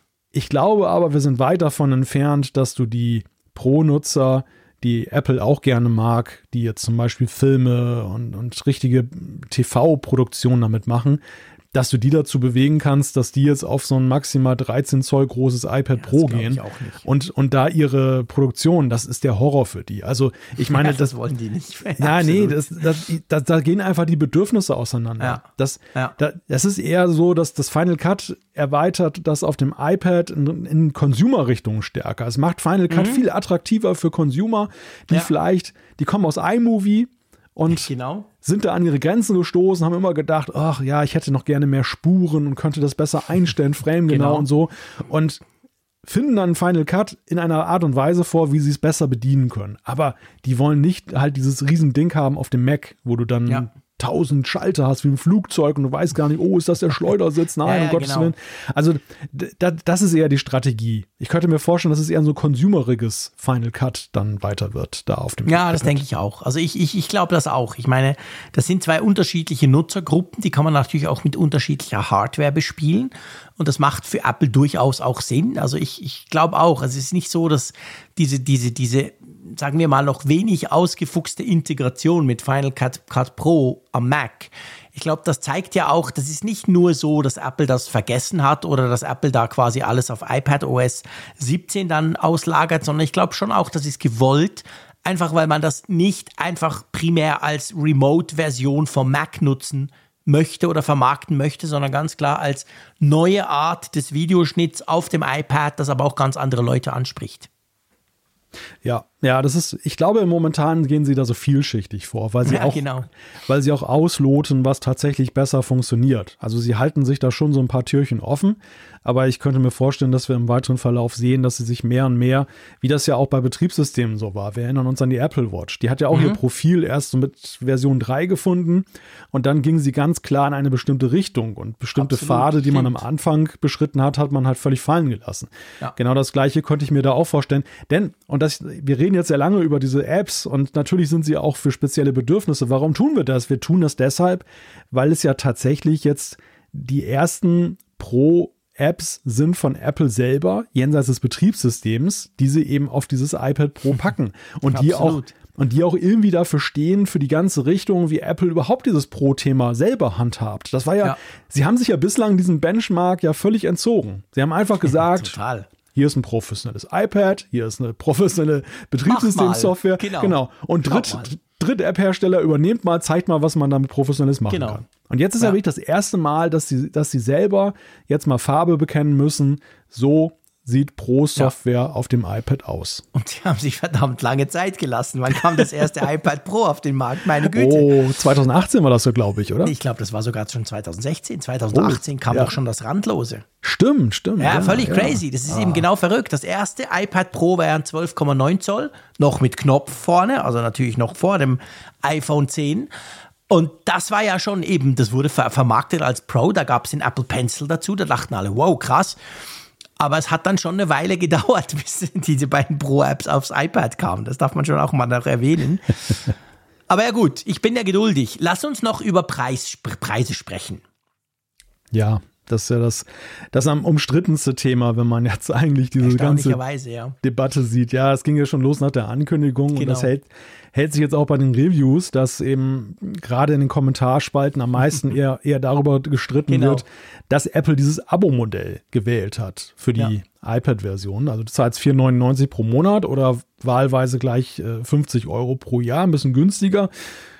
Aber du kannst halt nicht zum Einmalpreis kaufen, so wie das ja auf dem Mac Tradition hat. Und äh, ja. Ja. da ist lustigerweise, diese Diskussion hat ja eigentlich ge- wirklich gar nicht diese Apps zum Schauplatz, sondern es ist eine Grundsatzdebatte. Nee, absolut, Da, genau. da prallen so richtig brutal wieder diejenigen, Ja, ja. die zu Recht auch gute Argumente ins Feld führen, die sagen, immer mehr, immer mehr Abos führt zu Kontrollverlust bei einigen Menschen, Mhm. Ja. ähm, wird immer teurer, man durch die Hintertür, weil du siehst nur die 5 Euro, aber hinterher bezahlst du 10 mal Genau. 5 Euro im Monat, hast du schon viel mehr. Also das, das ist die eine Fraktion und die andere Fraktion, und ich muss sagen, da bei diesen Apps bin ich wirklich mal auf der anderen Seite. ähm, ja, für mich ist es einfach so, die, ich kann mir diese Apps am besten vorstellen in so einer On-Off-Beziehung. Ich brauche Genau. die irgendwann mal für einen Monat. Dann gebe ich diese 5 Euro aus, Ja. dann bin ich wieder raus und dann, dann bezahle ich aber nicht 300 Euro für eine App, die ich einmal nutze im, im Jahr. Das ist genau der Punkt. Ich finde auch, also es ist wirklich so, das ist so das Netflix Disney Plus Phänomen. Also ich, ich, ich nutze beide immer wieder, aber ich zahle nicht das ganze Jahr für beide, weil ich weiß, jetzt habe ich mal wieder Lust, irgendwie XY zu binge-watchen, dann hole ich mir mal einen Monat und gucke das Zeug an und danach ist eigentlich auch wieder gut. Und ich sehe das genau gleich bei diesen beiden Apps. Also ich finde aber sogar, selbst wenn du sagst, nee, hey, jetzt, ich gehe all in, ich schneide nur noch auf dem iPad, das ist genau die Art, wie ich es will. Ja, meine Güte, dann zahlst du 50 Franken pro Jahr. Who the fuck? Das ist doch kein Problem. Kannst ja sechs Jahre lang dafür zahlen, bis du, bis du die Mac-Version irgendwie mal raus hast. Also auch damit, finde ich, ist Apple immer noch, also es ist ja wirklich ein sehr moderater Preis. Ja, das ist für eine, für eine Pro-App ist es ein ziemlich günstiger Preis ja, eigentlich. Ja. definitiv, super günstig. Ja, wenn man jetzt, wenn man die Mac-Version mal zum, zum Maßstab nimmt und dann sagt, okay, wie lange muss man die eigentlich nutzen, die iPad-Version, selbst wenn man den monatlichen Tarif nimmt, bis Mhm. Ja. man die mal raus hat. Also du kannst ja wirklich jahrelang die iPad-Version Mhm. nutzen, bis du dann tatsächlich überhaupt mal genauso viel ausgegeben hast, wie der Mac-Nutzer ab Minute null zahlen muss. Denn der hat ja, Ja. gar nicht die Wahl. Der, der kann das Ding nur Genau. install kaufen und installieren und dann verwenden. Ja, absolut. Und in der Zeit hast du ein paar Updates bekommen, die du natürlich mitnehmen kannst, wenn du das Abo noch hast. Die kriegst du natürlich auch bei, bei der Kaufversion. Ich meine, muss man fairerweise auch sagen. Ich glaube, ich bin bei Final Cut, ich weiß nicht, acht eingestiegen, sieben, irgend sowas, habe 300 Franken abgedrückt und das ist irgendwie 12, 13 Jahre her und ich habe nie mehr was bezahlt und habe inzwischen Final Cut Pro 10 mit x Trillionen neuen Funktionen. Das ist natürlich schon cool. Auf die, diese lange Nutzungsdauer ist das crazy. Aber nichtsdestotrotz, also ich finde auch bei, bei Final Cut und, und Logic dann auf dem iPad, finde ich eben, die Preisgestaltung ist sehr moderat. Da hätte Apple problemlos deutlich teurer ansetzen können. Aber die Preisgestaltung war ohnehin immer schon ein Thema bei den Pro-Apps von Apple, wo nie so ganz klar war, was jetzt eigentlich damit im Schilde mhm. geführt wird. Denn äh, ja, ich, die, ich, fand das auch. Es ist komisch. Also auf dem, auf, dem, auf dem Mac wirkte das so wie eine Schutzgebühr. Ne? So nach dem Motto, dass ja, das nicht jeder kauft. Genau. Ja, genau. Es muss ja irgendwie noch, es, es kann ja, ja. nicht Pro sein, wenn es sich jene Anschein genau. erweckt, dass es, irgendwie teuer so ist. so günstig sein. Ja, genau. Ja, da hast du absolut recht. Und gleichzeitig traut man sich aber lustigerweise im Unterschied zur Hardware, wo ja Apple keinerlei Hemmungen hat, völlig verrückte Preise aufzurufen, hat hat man sich dann nicht so richtig getraut, so, also so richtig mega teuer machen wir es auch nicht, weil vielleicht ja. so pro ist es dann auch wieder nicht. Also das fand ja. ich auch immer mega witzig. Ja, ja ich weiß nicht, ob, ob, sie, ob sie nicht darauf vertraut haben, dass es nicht pro genug ist oder ob sie vielleicht auch eher gesehen haben, dass diese Apps ja auch ein toller Showcase sind. So, das, ja. so, so wie sie ja, ich sag mal, sie haben sich nicht getraut, das Ding einfach draufzupacken wie iWork. So nach dem Motto, ja, nee, da, sind, nicht, genau. da, ja, da, da sind jetzt nicht. mal zwei Apps, die könnt ihr benutzen. Das haben sie nicht gemacht. ja. aber, aber schon so irgendwie, dass sie es so günstig gemacht haben, dass die Leute geneigt sein könnten, das mhm. einfach mal zu kaufen, ähm, wenn sie gerne professioneller ja. Videoschnitt machen möchten. Und dann ist das eben Ausdruck davon, wie diese ganze Mac-Technologie mhm. voll ausgereizt ja. wird. Aber es war immer so ein ambivalentes Verhältnis, ja, was absolut. Apple damit weißt, Ich meine, ich kenne Video, ich kenne professionelle Videocutter, die kaufen Plugins für 600 Euro. Einfach so, für irgendeinen doofen Effekt, wo ich den Unterschied zum Standard gar nicht sehe. Aber ja. das gehört dort völlig dazu. Von dem her ist diese, diese 300 Franken sind dort ein No-Brainer. Aber du hast recht, das könnte natürlich genau die Idee sein, dass man sagt, hey, komm, der kauft das einfach mal, probiert's aus und wenn er Freude dran bekommt, umso geiler, dann kauft er sich nämlich dann irgendwann einen Mac Pro. Ja, und dann sind wir jetzt natürlich wieder beim Abo-Modell. Das folgt ja eher so dieser neuen Apple-Lehre, dass man eigentlich Services stärken will und dass mhm. man aus jeder Kleinigkeit eben versucht, irgendwie auch Geld dann zu machen. Dass mhm. man eben äh, eine dauerhafte Bezahlweise implementiert, ja. was ja im App Store ja auch so sehr stark eben das Mittel der Wahl ist. Man, mhm. man wollte da auch erkennbar weg von dieser Einmalpreisgeschichte genau. hin zu die Leute, die, die, für die Entwickler ist es toll, weil sie fortwährend Geld bekommen und mhm. auch die Updates nicht extra als neue App einstellen müssen und ähm, Apple profitiert natürlich auch sehr schön davon, weil die, die Services-Sparte immer mehr wächst dann da. Genau, ja genau.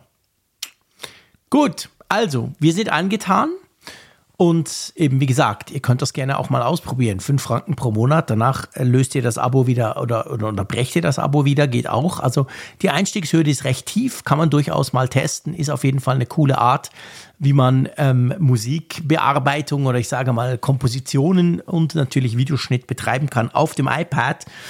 Ich werde es mir sicher holen, ich werde das weiter ausprobieren, vor allem Final Cut. Also bei Logic sage ich ganz klar, ja, das ist nichts für mich. Aber Final Cut werde ich natürlich definitiv weiter ausprobieren und auch mal versuchen, vielleicht größere Projekte, ob das geht. Und ich bin natürlich nach wie vor gespannt, ob dann irgendwann mal in irgendeiner Form der, der Import-Export oder das, das Hin und Her zwischen dem Mac und dem iPad vielleicht noch ein bisschen einfacher wird. Wir behalten das im Auge. Ja, apropos im Auge behalten, das passt doch perfekt für zu unserem nächsten Thema, mein Lieber. Wir behalten natürlich auch die WWDC im Auge, die ja quasi vor der Tür steht. Am 5. Juni geht es ja los. Und da hat Apple ja jetzt ähm, so, ja, so eine Art Programm bekannt gegeben, oder? Genau, das traditionelle, man möchte sagen, das traditionelle Programm, denn es ist ja tatsächlich, es ähnelt sehr den der Vorjahre. Es geht los mit der Keynote, die dann am Montag, 5. Juni ist, um 19 Uhr. Und mhm. dann folgt die State of the Union für die Entwickler genau. und dann haben wir die Apple Design Awards. Aber es ist eben auch die typische Apple-Ankündigung, die ja noch weiterhin völlig offen lässt, was uns genau erwartet. Außer dass sie sagen, es gibt irgendwie neue Tools, neue Software rund um iOS, WatchOS, iPadOS und so weiter. Ja, klar. Also ich meine, der, der No-Brainer ist, wir werden iOS 17, iPadOS 17, macOS 10.5, wie es dann auch immer heißt. Das werden natürlich alles sehen, das ist klar. Das ist fester Bestandteil einer WWDC, da freue ich mich auch drauf. WatchOS 10 haben wir auch schon viel drüber gesprochen im Apfelfunk. Und dann ist halt natürlich die große Frage von diesem Mixed Reality Headset. Da gibt es ja inzwischen wirklich diverse, also ich meine, das wäre eine Riesenüberraschung, wenn da nichts kommen würde. Ich glaube auch fest daran, dass wir da irgendwas sehen wollen. Die Frage dreht sich mehr darum, was, wie groß ist dieses irgendwas und wie detailliert. Aber ja, wir werden sicher dieses XR-OS sehen, dass da quasi dieses Betriebssystem ist, das dann auf dieser Brille mal laufen soll. Aber ja, diese Infos haben wir natürlich noch nicht bekommen. Da steht nichts im Programmheft, das ist klar.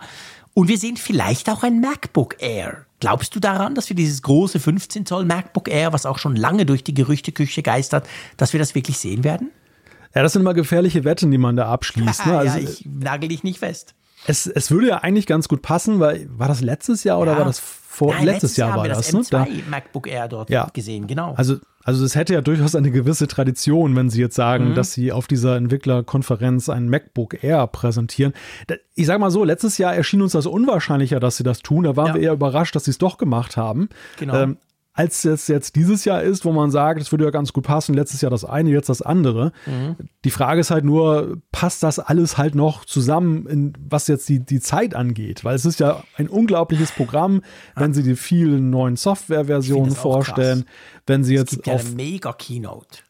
XR OS, wenn möglicherweise ein Sneak Peek auf das äh, Reality Pro ähm, Headset da kommen könnte, was ja gemutmaßt wird. Also das, das, das ist doch so der, der Punkt, wo man halt von der Vorstellungskraft so seine Probleme hat. Aber ja, also ich, es würde mich ehrlich gesagt auch wundern, wenn wir in Sachen Mixed Reality überhaupt nichts sehen, weil das, da ist ich mittlerweile so viel Ja. Rauch. Nee, das Ne? kann nicht sein. Also da, wo Rauch ist, ist doch Feuer. Da muss Ja, irgendwas sein. definitiv. Ja, das, nee, das kann nicht sein, absolut. Also das ist, das ist völlig unmöglich. Und ähm, ja, eben, du hast gesagt, 19 Uhr ist die Keynote, 22.30 Uhr deutscher und auch Schweizer Zeit ist dann eben die State of the Union, wo es ja dann so ein bisschen detaillierter um Informationen und Tools für Programmierer geht. Ja, ich bin mega gespannt. Mal schauen. Also, wir werden ja wahrscheinlich nächste Woche, das ist ja quasi die Woche vor der WWDC, noch das eine oder andere Gerücht zusätzlich sehen, oder? Ja, also die Erfahrung lehrt ja, dass ja gerade vor diesen Softwarekonferenzen sehr kurzfristig Ja. dann immer noch so Wochenende Sachen. vorher oder so noch. Ja, ja, ja. Also da, da haben wir selten ja wie bei der Hardware so weit voraus was gesehen. Wobei, was mich nach wie vor irritiert mit Blick auf das Headset ist, dass wir sehr, sehr wenig bislang geleakt bekommen haben, was das, Ja, was das eigentlich. aussehen. Ja. Es sind diese immerwährenden Cut-Zeichnungen von Ja. der Skibrille, die da Das jetzt schon die seit Ewigkeiten. Renders, die komplett falsch sein Ja, können, aber die genau. immer rumgegeistern, genau. Richtig, die, die eigentlich schon so ihren Ursprung in den ersten Gerüchten haben. Ja, ja, genau, die sind zwei Jahre alt. Das, das einzige wirkliche Hardware-Teil, an das ich mich erinnern kann, ist, glaube ich, irgend so ein Kabelverbinder, der Ja, irgendwann mal rausgerutscht genau. ist. Genau. Und der, der eigentlich auch in jedem Rasenmäher stecken könnte, ja, also völlig du- unspektakulär, genau. Könnte irgendwas sein, ja. wo man überhaupt nicht weiß, was das für Rückschlüsse zulassen soll. ja. Aber Das, das finde ich eigentlich recht spannend an der ganzen Geschichte. Und da, Mhm. das ist für mich auch der Punkt, wo ich wiederum ins Grübeln komme, dass die Hardware tatsächlich, sag mal, dass sie uns vielleicht wie damals beim Champagnerkübel äh, hier Mac Pro halt einen Prototypen zeigen, das dann Ja. irgendwie so auf so eine Vitrine auf die Bühne Ja, oder in einem Film Genau. auftaucht und dann sieht man dieses Ding. Aber es ist eigentlich gar nichts da. Es wird nichts Ja. in den Verkauf gehen und es ist noch lange nicht da. Und ähm, Also aber sie, eh. Lass, lass uns das noch ganz kurz aus dem Weg räumen, meiner Meinung nach. Also äh, ich, ich würde, ich würde beinahe wetten, wir werden garantiert keine Mixed Reality Brille irgendwie kaufen können danach. Also das, ich bin überzeugt, wir werden, wir werden das Ding nicht in der finalen Version sehen, wir werden keine Preise sehen, wir werden nicht irgendwie so quasi, hey, ab dem 16. August könnt ihr das kaufen. Das wäre eine mega Überraschung, das glaube ich eigentlich nicht. Jetzt habe ich schon mein Iglo-Zelt in Hamburg vom Apple Store aufgebaut. Ja, es Sag tut doch mir sowas extrem nicht. leid. Ja, also, ich kann natürlich wie immer, und ich, bin ja, ich liege auch oft falsch, aber da würde ich mich jetzt echt schon drauf festnageln. Ich glaube, wir, wir sehen sicher das Betriebssystem in irgendeiner Form. Wir, wir müssen ja erfahren, was sich Apple dabei gedacht hat. Wir müssen ja irgendwie, sie müssen ja versuchen, auch die Entwickler irgendwie anzufixen. Das, das, das alles fair enough. Aber ich glaube nicht, dass wir ein finales Produkt sehen werden. Ja, es gibt ja noch sehr viele offene Fragen und die auch nach wie vor, finde ich, noch, noch gar nicht in einer Richtung wirklich zu bestimmen Mhm. sind. Also wie, wie consumermäßig wird denn dieses Ja. erste Headset überhaupt sein? Oder ist es nicht eher so, dass Apple vielleicht sogar sowas im Sinne, im Stile eines Developer Transition Kits vorstellt? Ja, zum Beispiel. Genau. So wie wir das damals bei dem Apple Silicon gesehen Genau. haben. Dass, dass sie so sagen, es gibt dieses Reality Pro, dieses erste, das ist aber ein reines Transition Genau. Kit eigentlich für Developer, Könnte ich mir absolut vorstellen. ja, genau. Also äh, die, letzten, danach sogar wieder zurück. die letzten Gerüchte, die wir gehört haben, in welchen Stückzahlen sie das machen und dass sie möglicherweise in der ersten Version sogar reinbuttern Geld und Ja. gar keinen Profit damit machen. Also das sind für mich eigentlich starke Indizien, dass es sowas sein Ja. könnte und gar nicht jetzt irgendwie eine am Anfang sehr teure Consumer-Version, ja. die man, da wo man in, in der nächsten Generation dann den Massenmarkt nee. da wittert. Ich glaube genau das Gleiche. Und ich glaube auch dann, dann werden wir, ich, ich denke nicht mal in diesem Jahr, vielleicht nächstes Jahr, sehen wir dann ein Event. Also wenn es dann um den Marktstart dieser ersten Version der Brille geht, da, da, da wird es garantiert ein Event geben, nur dafür. Ja. Ja. Und natürlich dann mit coolen Apps, wo man sagen kann, guckt mal Studio X und Programmierer Y, was die Geiles gemacht haben. Und dann wird so eines dieser typischen Apple-Events geben, wo man schon das Ökosystem zeigt, wo man zeigt, wie das integriert ja. ist. Aber das werden wir an der, an, der, an der WWDC noch auf gar keinen Fall sehen. Ein weiterer wichtiger und guter Punkt, denn es, es wäre ja tatsächlich jetzt für die Bedeutung einer solchen neuen Produktgattung fast schon ein Understatement. Ja, total wenn, wenn das irgendwo stattfindet, neben iOS, neben iPadOS, neben macOS, neben WatchOS. Oh, also, wir haben da noch den Nachfolger ja. vom Smartphone vorgestellt. Nein, never ever. Also, also entweder geht die ganze restliche Software komplett unter, da redet dann nämlich kein Mensch drüber, wenn das jetzt dann ja, nee, das so. so ein, ein starkes Ding ist, jetzt diese, diese Auftakt. Oder aber äh, ich, ich glaube auch, das wird ein Developer-Thema sein. Und deshalb ja. ist es auch auf einer Developer-Konferenz jetzt angesetzt. Mhm. Und wie du sagst, wir werden für den Consumer-Start nochmal einen ganz anderen Aufschlag sehen. Ja, sehe ich ganz genau gleich. Apropos Aufschlag, meine Güte, diese lahmen Übergänge vom Frick hier. Aber ähm, wir können, es ist, es ist was aufgeschlagen, wenigstens. Natürlich weniger attraktiv als die neuen iOS-Versionen oder so. Aber es gab natürlich trotzdem ein Update und zwar ganz konkret gab es iOS äh, 16.5, natürlich iPadOS und blablub, alle anderen OSs auch. Die kamen am, siehst du, jetzt habe ich wieder das Problem, wie immer am Mittwoch, glaube ich, Montagabend, oder? Das, nee, die gab es nee. Die schon vergangenen Donnerstag. Nee, die gab es ja schon vergangenen Donnerstag, stimmt, ja. genau. Nach das unserem war, Podcast. Das war genau, das war ganz ungewöhnlich. Ich. Ja, wie kann ich? Also ich, meine Güte. Lässt sich nur dadurch ja. erklären, dass der Team Apple extrem abgelenkt ist im Moment bezüglich der WWDC, dass er da nicht drauf geachtet hat, dass ja solche Releases gefälligst normalerweise vor der Aufzeichnung des Apfelfunks stattzufinden haben. Okay, war nicht so, stimmt. Danke, dass du mich erinnert hast. Ähm, wir haben ziemlich viel runtergeladen also bei mir im Frickschen mhm. Haushalt waren das wieder, ich will nicht sagen Terabyte, aber es waren viele Dutzende Gigabyte, bis alle Geräte dann auf Stand waren. Und dafür, ähm, muss ich sagen, ist der Beipackzettel doch sehr überschaubar, oder? Was wir dafür ja, kriegen. Der, also der ist jetzt zumindest das Sichtbare ist gar nicht so spannend. Wir haben das Pride äh, Celebration Wallpaper damit bekommen.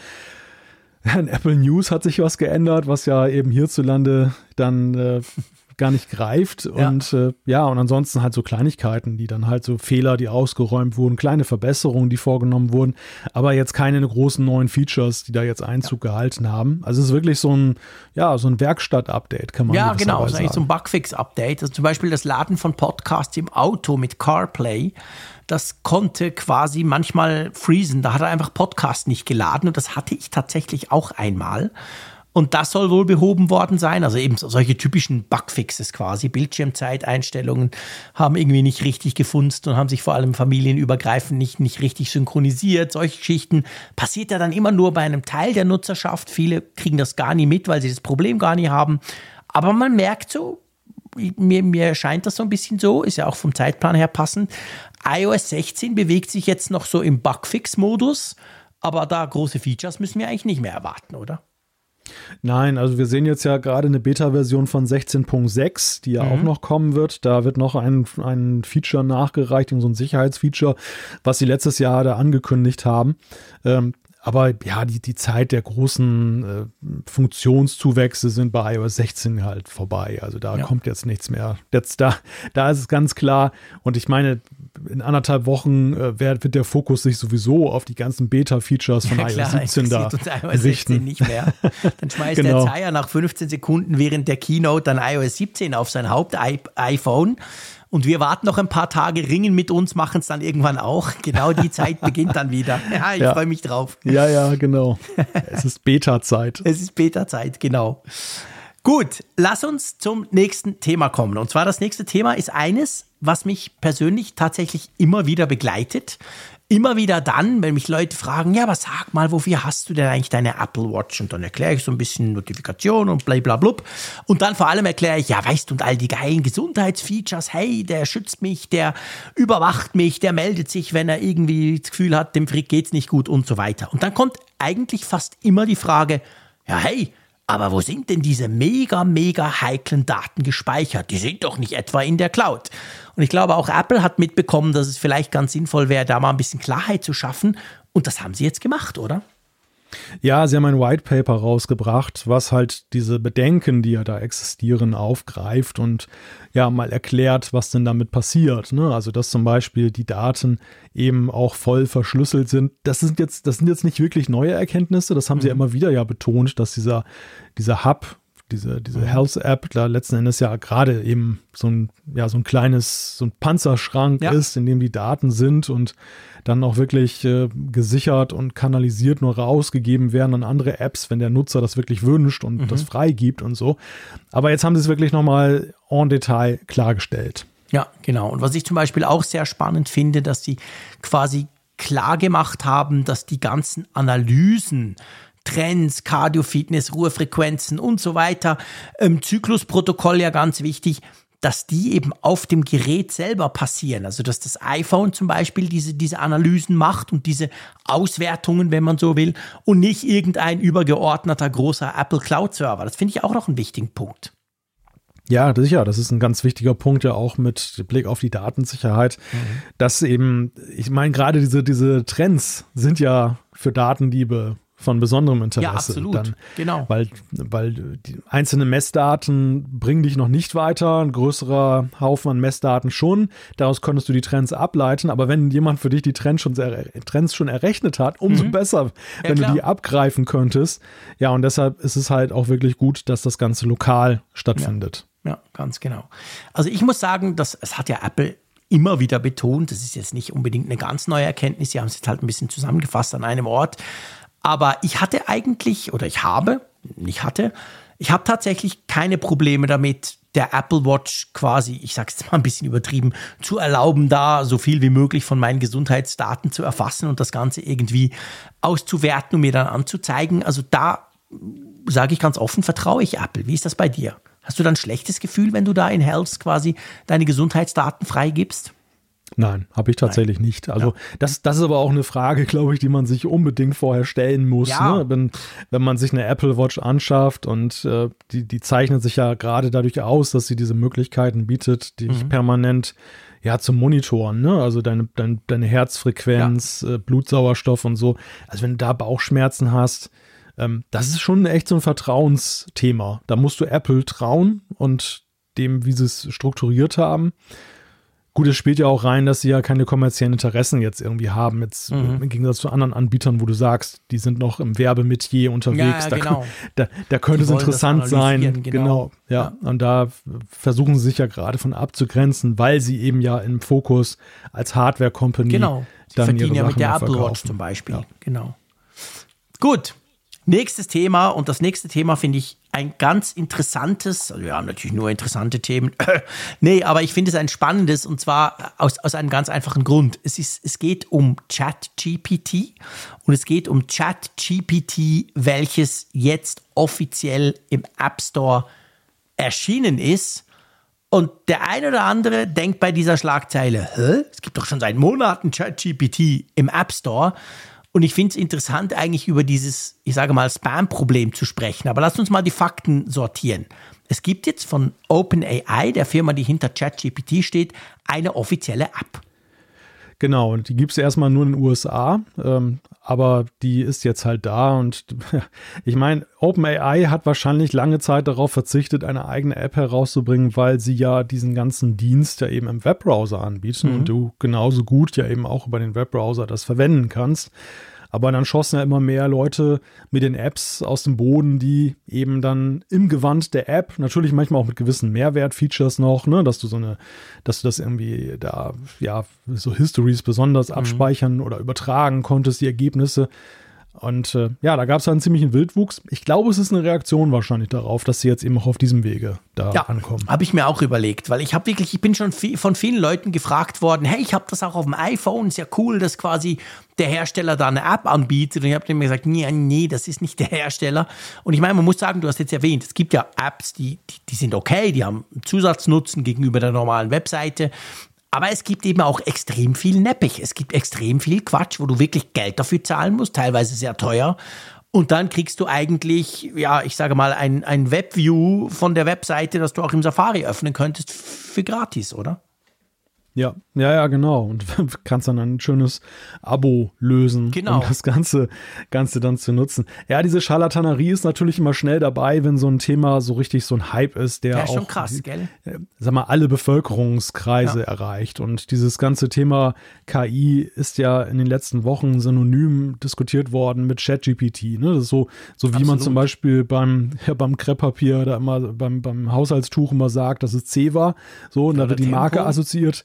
Oder als Tempo. Taschentücher, genau. Als Taschentuch, genau. So ist das hier in dem Falle halt auch, dass dann gesagt, äh, dass das ChatGPT manchmal eben für KI gehalten, also für die KI ja, gehalten wurde. Genau.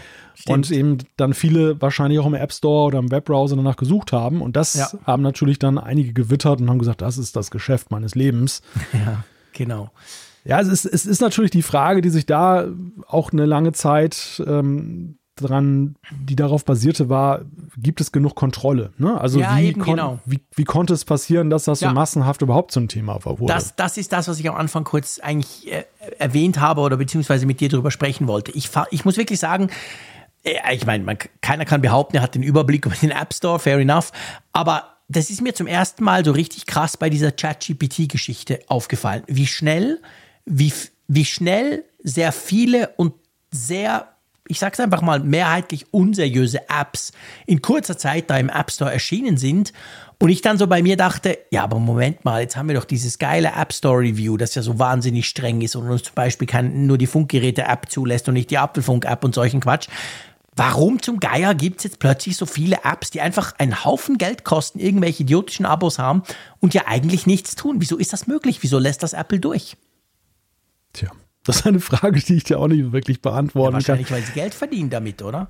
Ich meine, 30% ja, ich glaub, von diesen teuren Abos gehen ja an Apple.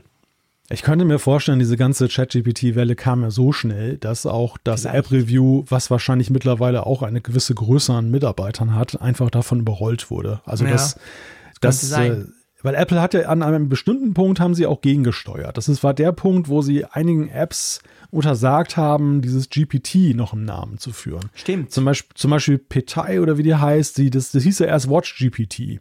Ja, das, das, ist ja, das ist ja eines der weißen Schafe. Das ist eine App tatsächlich, die zwar auch ein Abo-Modell hat, aber zu einem moderaten Preis, weil die auch die API nutzt von ChatGPT, also der Entwickler muss dafür bezahlen. Und du hast dann eben, konntest du erst auf der Uhr, jetzt gibt es auch eine iPhone-Version dann mhm. das verwenden. Und die musste umbenannt werden, weil Apple ab einem gewissen Punkt dem Entwickler gesagt hat, nein, GPT ist ein geschützter Begriff von OpenAI, mhm. ähm, wollen wir nicht mehr, muss anders heißen. Und dann haben die sich halt umbenannt. Also es gibt diese Erkenntnis, die irgendwann gekommen ist. Und mhm, ja, sicher, sicher, sicherlich war es für Apple aber auch so eine Abwägung, dass sie, ich sag mal, abgewogen haben, wie viel kostet das den Entwickler, zum Beispiel API-Zugang zu bieten? Ja. Ähm, ist es noch, sag ich mal, ein ein vernünftiges Angebot, dass man so und so viel mhm. dafür verwendet. Ist es wirklich äh, ein verlangt. Mehrwert? Ja, ist es ein Mehrwert, genau. Das steht ja auch in den App Store Guidelines, genau. die man einhalten muss. Ja, also es, vielleicht musste sich da erstmal das Bewusstsein schärfen, aber es sah natürlich am Anfang schon nicht ganz gut aus. Nee, es sah wirklich schlecht aus, ganz genau. Übrigens, wenn wir gerade beim Thema ChatGPT und künstliche Intelligenz sind, da gab es ja auch die Schlagzeile diese Woche, wo es darum geht, dass Apple-Mitarbeiter KIs nur eingeschränkt nutzen dürfen. Da war sogar von einem teilweise Verbot von ChatGPT innerhalb von Apple die Rede. Was genau hat es damit auf sich? Ja, der Punkt ist der, dass die, die KIs, die Text-KIs, ja auch lernen, von den Eingaben, die du da mhm. tätigst. Mhm. Und gerade bei Entwicklern ist das so, du nimmst ein Codefragment von deinem Quelltext. Genau, Copy-Paste, schießt das genau, mal rüber. Und sagst, hm, warum funktioniert denn das nicht? Erzähl genau. mir mal. Oder, oder sagst, ich will das und das erreichen, na, wie mache ich das denn? Und durch diese Preisgabe, aber dieses Quelltextes, befürchtet man halt bei Apple, so zumindest der Medienbericht, mhm. dass die KI eben Geschäftsgeheimnisse erlangt von Apple, ja. die dann bei, bei, anderen Leuten wieder raustrollern, wenn sie dann. Die du dann auch für deine App, genau, kannst genau. du dann auch brauchen. wenn, wenn, du dann irgendwann sagst, so, hey, ChatGPT, ich, äh, ich möchte gerne ein Betriebssystem namens XROS genau. programmieren. Mach mal was 3D-mäßiges, so was, was müß, Genau, was müsste ich da machen und welche Sag. Features kann das beherrschen? und ja, dann, ich meine, das ist ein reales Problem, oder? Kann man sich, ja, genau, ich meine, du hast jetzt genau schön, natürlich ein bisschen übertrieben dargestellt, aber das kann man sich genau, weil genau so funktioniert ja KI und diese Chat, Chat, also diese Text-KIs, die saugen alles auf, lernen, ziehen Schlüsse und geben aber das ja dann letztendlich allen wieder zu, stellen das allen zur Verfügung. Also es ist ja bei allem Flachs eine Datenschutzdebatte, die tatsächlich im Hintergrund auch mhm. geführt wird. Diese, ja. diese Frage, wie viel geben wir eigentlich raus, wo, weil wir das Gefühl haben, das ist ein dummer Computer, der mhm. die Anfrage hinterher löscht und in Wirklichkeit nutzt er eben diese Anfragen eigentlich in positiver Weise ja weiter, um zu lernen, um besser mhm. zu werden. Aber dieses Besserwerden äh, beinhaltet eben auch, dass das System dann eben auch Informationen nutzt, die vielleicht gar nicht dafür freigegeben genau. sind. Und, ja, ganz ja. genau. Heikles Thema, definitiv. Gut, du, wollen wir zur Umfrage der Woche rüberspringen? Genau, genau. Ja, letzte Woche haben wir euch gefragt, nutzt du Bedienungshilfen auf iPhone, iPad oder Mac?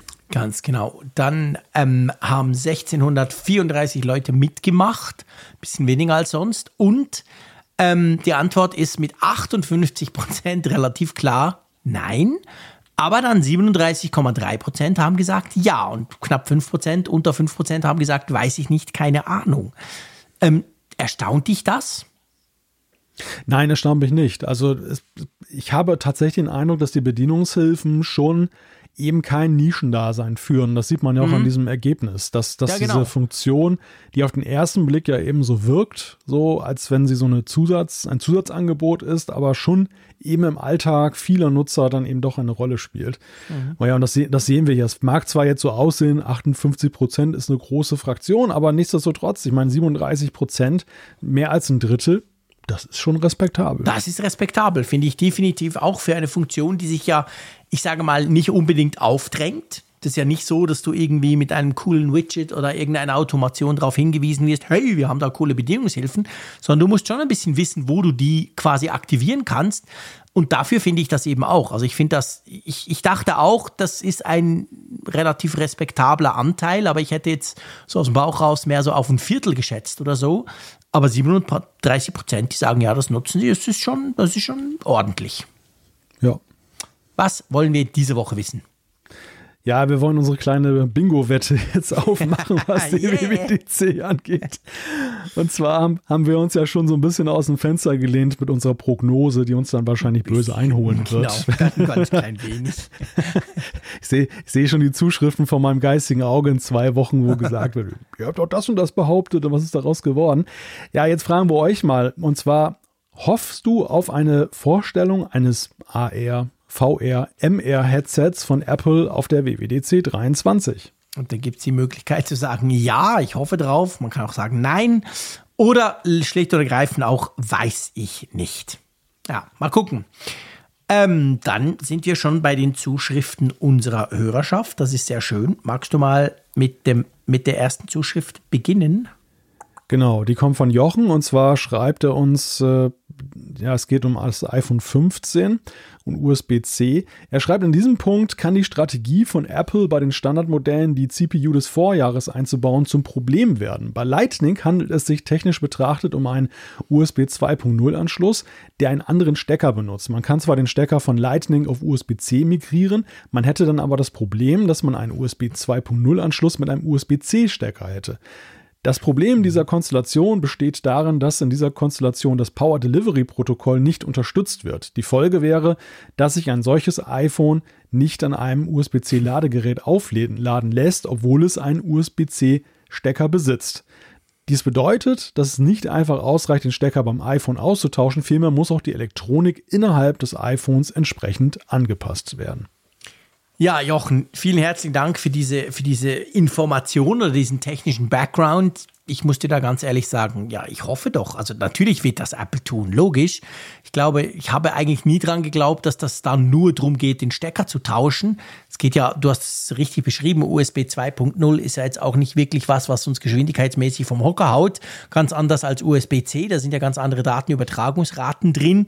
Ist ja für Apple schon jetzt ein Problem, wenn ich da zum Beispiel Pro-RAW Fotos oder Videos aufzeichne, die dann ewig dauern, um sie übers Kabel irgendwie vom iPhone zu kriegen. Also ja, logisch gehe ich davon aus, dass das, ich sag's jetzt mal ein bisschen salopp, das ganze iPhone umgebaut wird, oder Malte? gewagte These könnte es vielleicht sein, dass die Pro-Modelle zuerst auf USB-C umsteigen. Das haben wir ja auch schon mal diskutiert. Schon, ich glaube, das ist schon fast ein Jahr her, weil diese Diskussion um USB-C, die, die gibt es ja schon länger.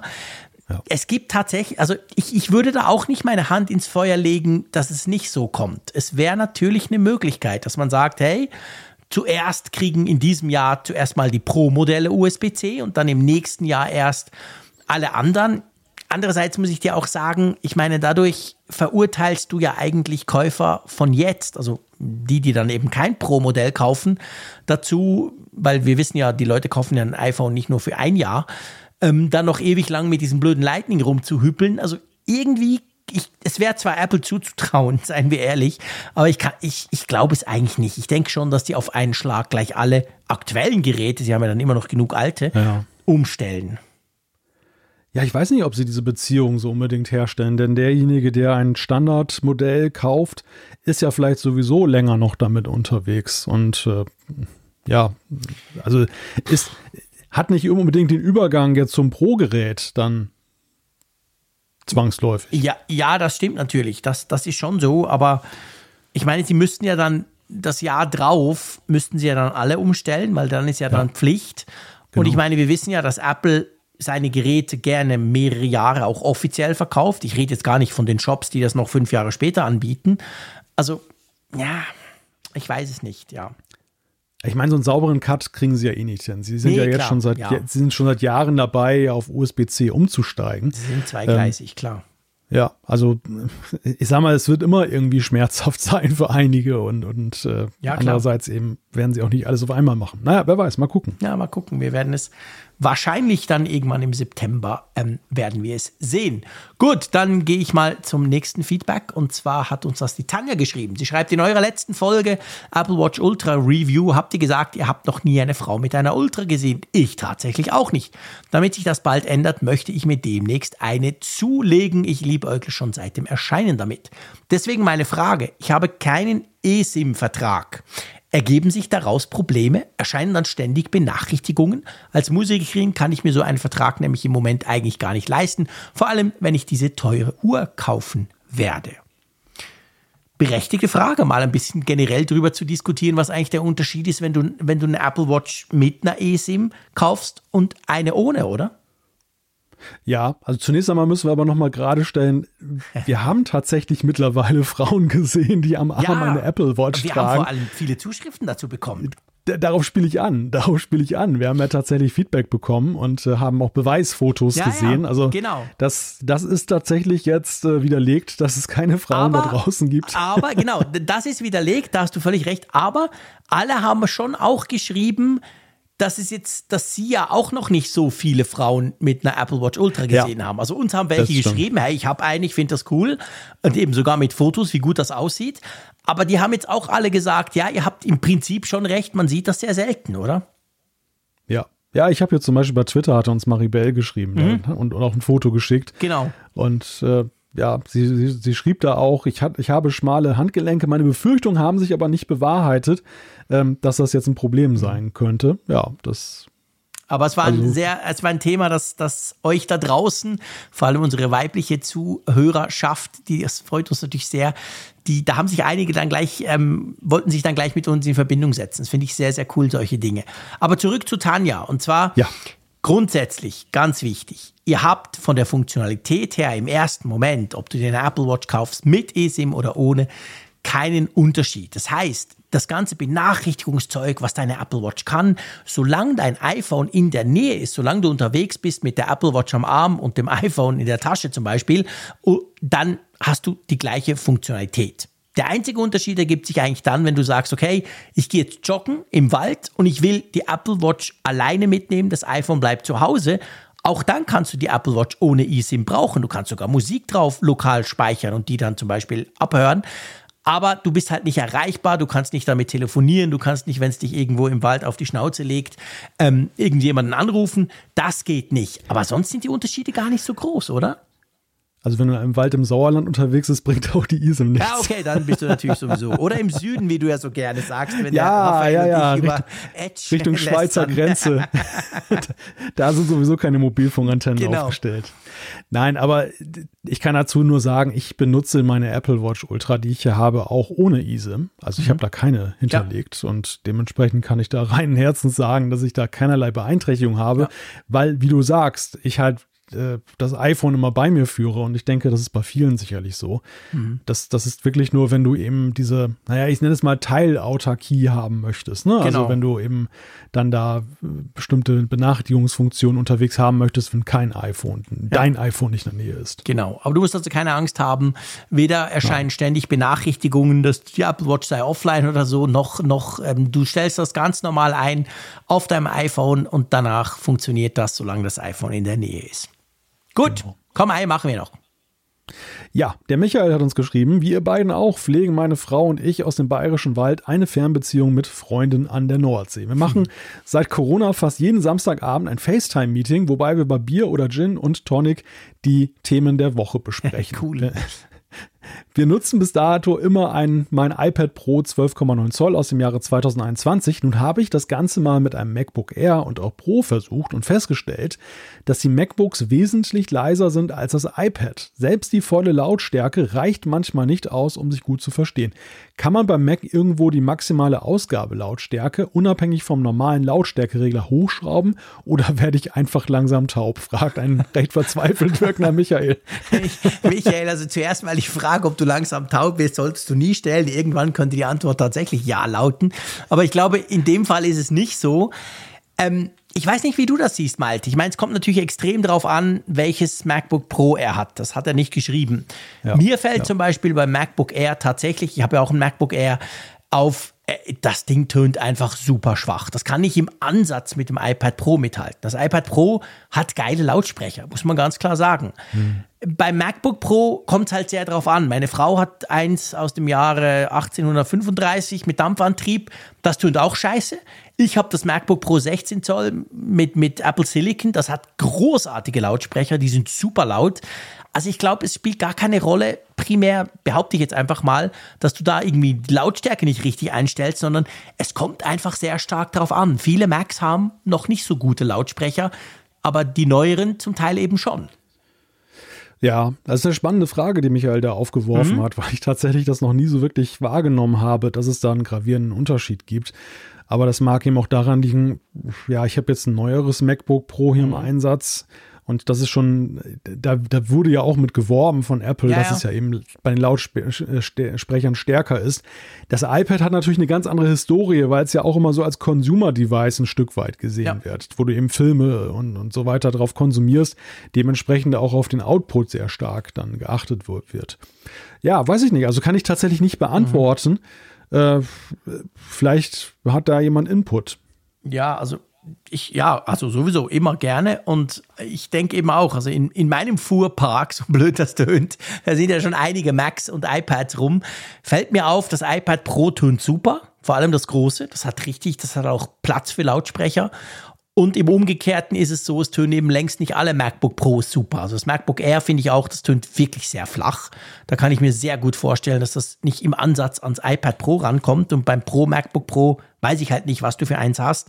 Aber ich glaube nicht, dass du da was falsch machst, sondern es ist tatsächlich wahrscheinlich der Hardware geschuldet. Gut.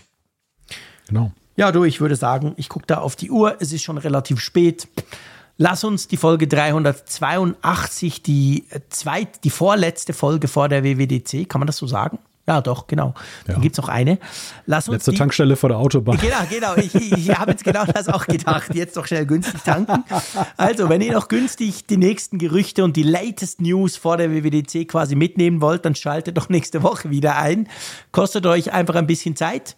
Ich freue mich schon mit dir, lieber Malte, darüber zu diskutieren. Ich bin auch gespannt, was wir an Zuschriften bekommen oder generell an Feedback von euch und natürlich, was wir dann für neue Themen haben, um diese euch zu präsentieren. Ich bedanke mich. Vielen Dank. Bis nächste Woche. Macht's gut. Passt auf euch auf. Tschüss aus Bern. Danke an unseren Sponsor NordVPN, wenn ihr das Angebot mal nutzen wollt. nordvpn.com slash Apfelfunk. Ja, und ich kann eigentlich nur die positiven Worte zurückgeben, lieber Jean-Claude. Bis nächste Woche. Auch ihr da draußen. Bis dann. Tschüss von der Nordsee. Interessante Gäste, spannende Themen. Das ist Apfelfunk am Hörer. In unserer Videoshow auf YouTube kannst du live dabei sein. Schalte ein. Apfelfunk am Hörer.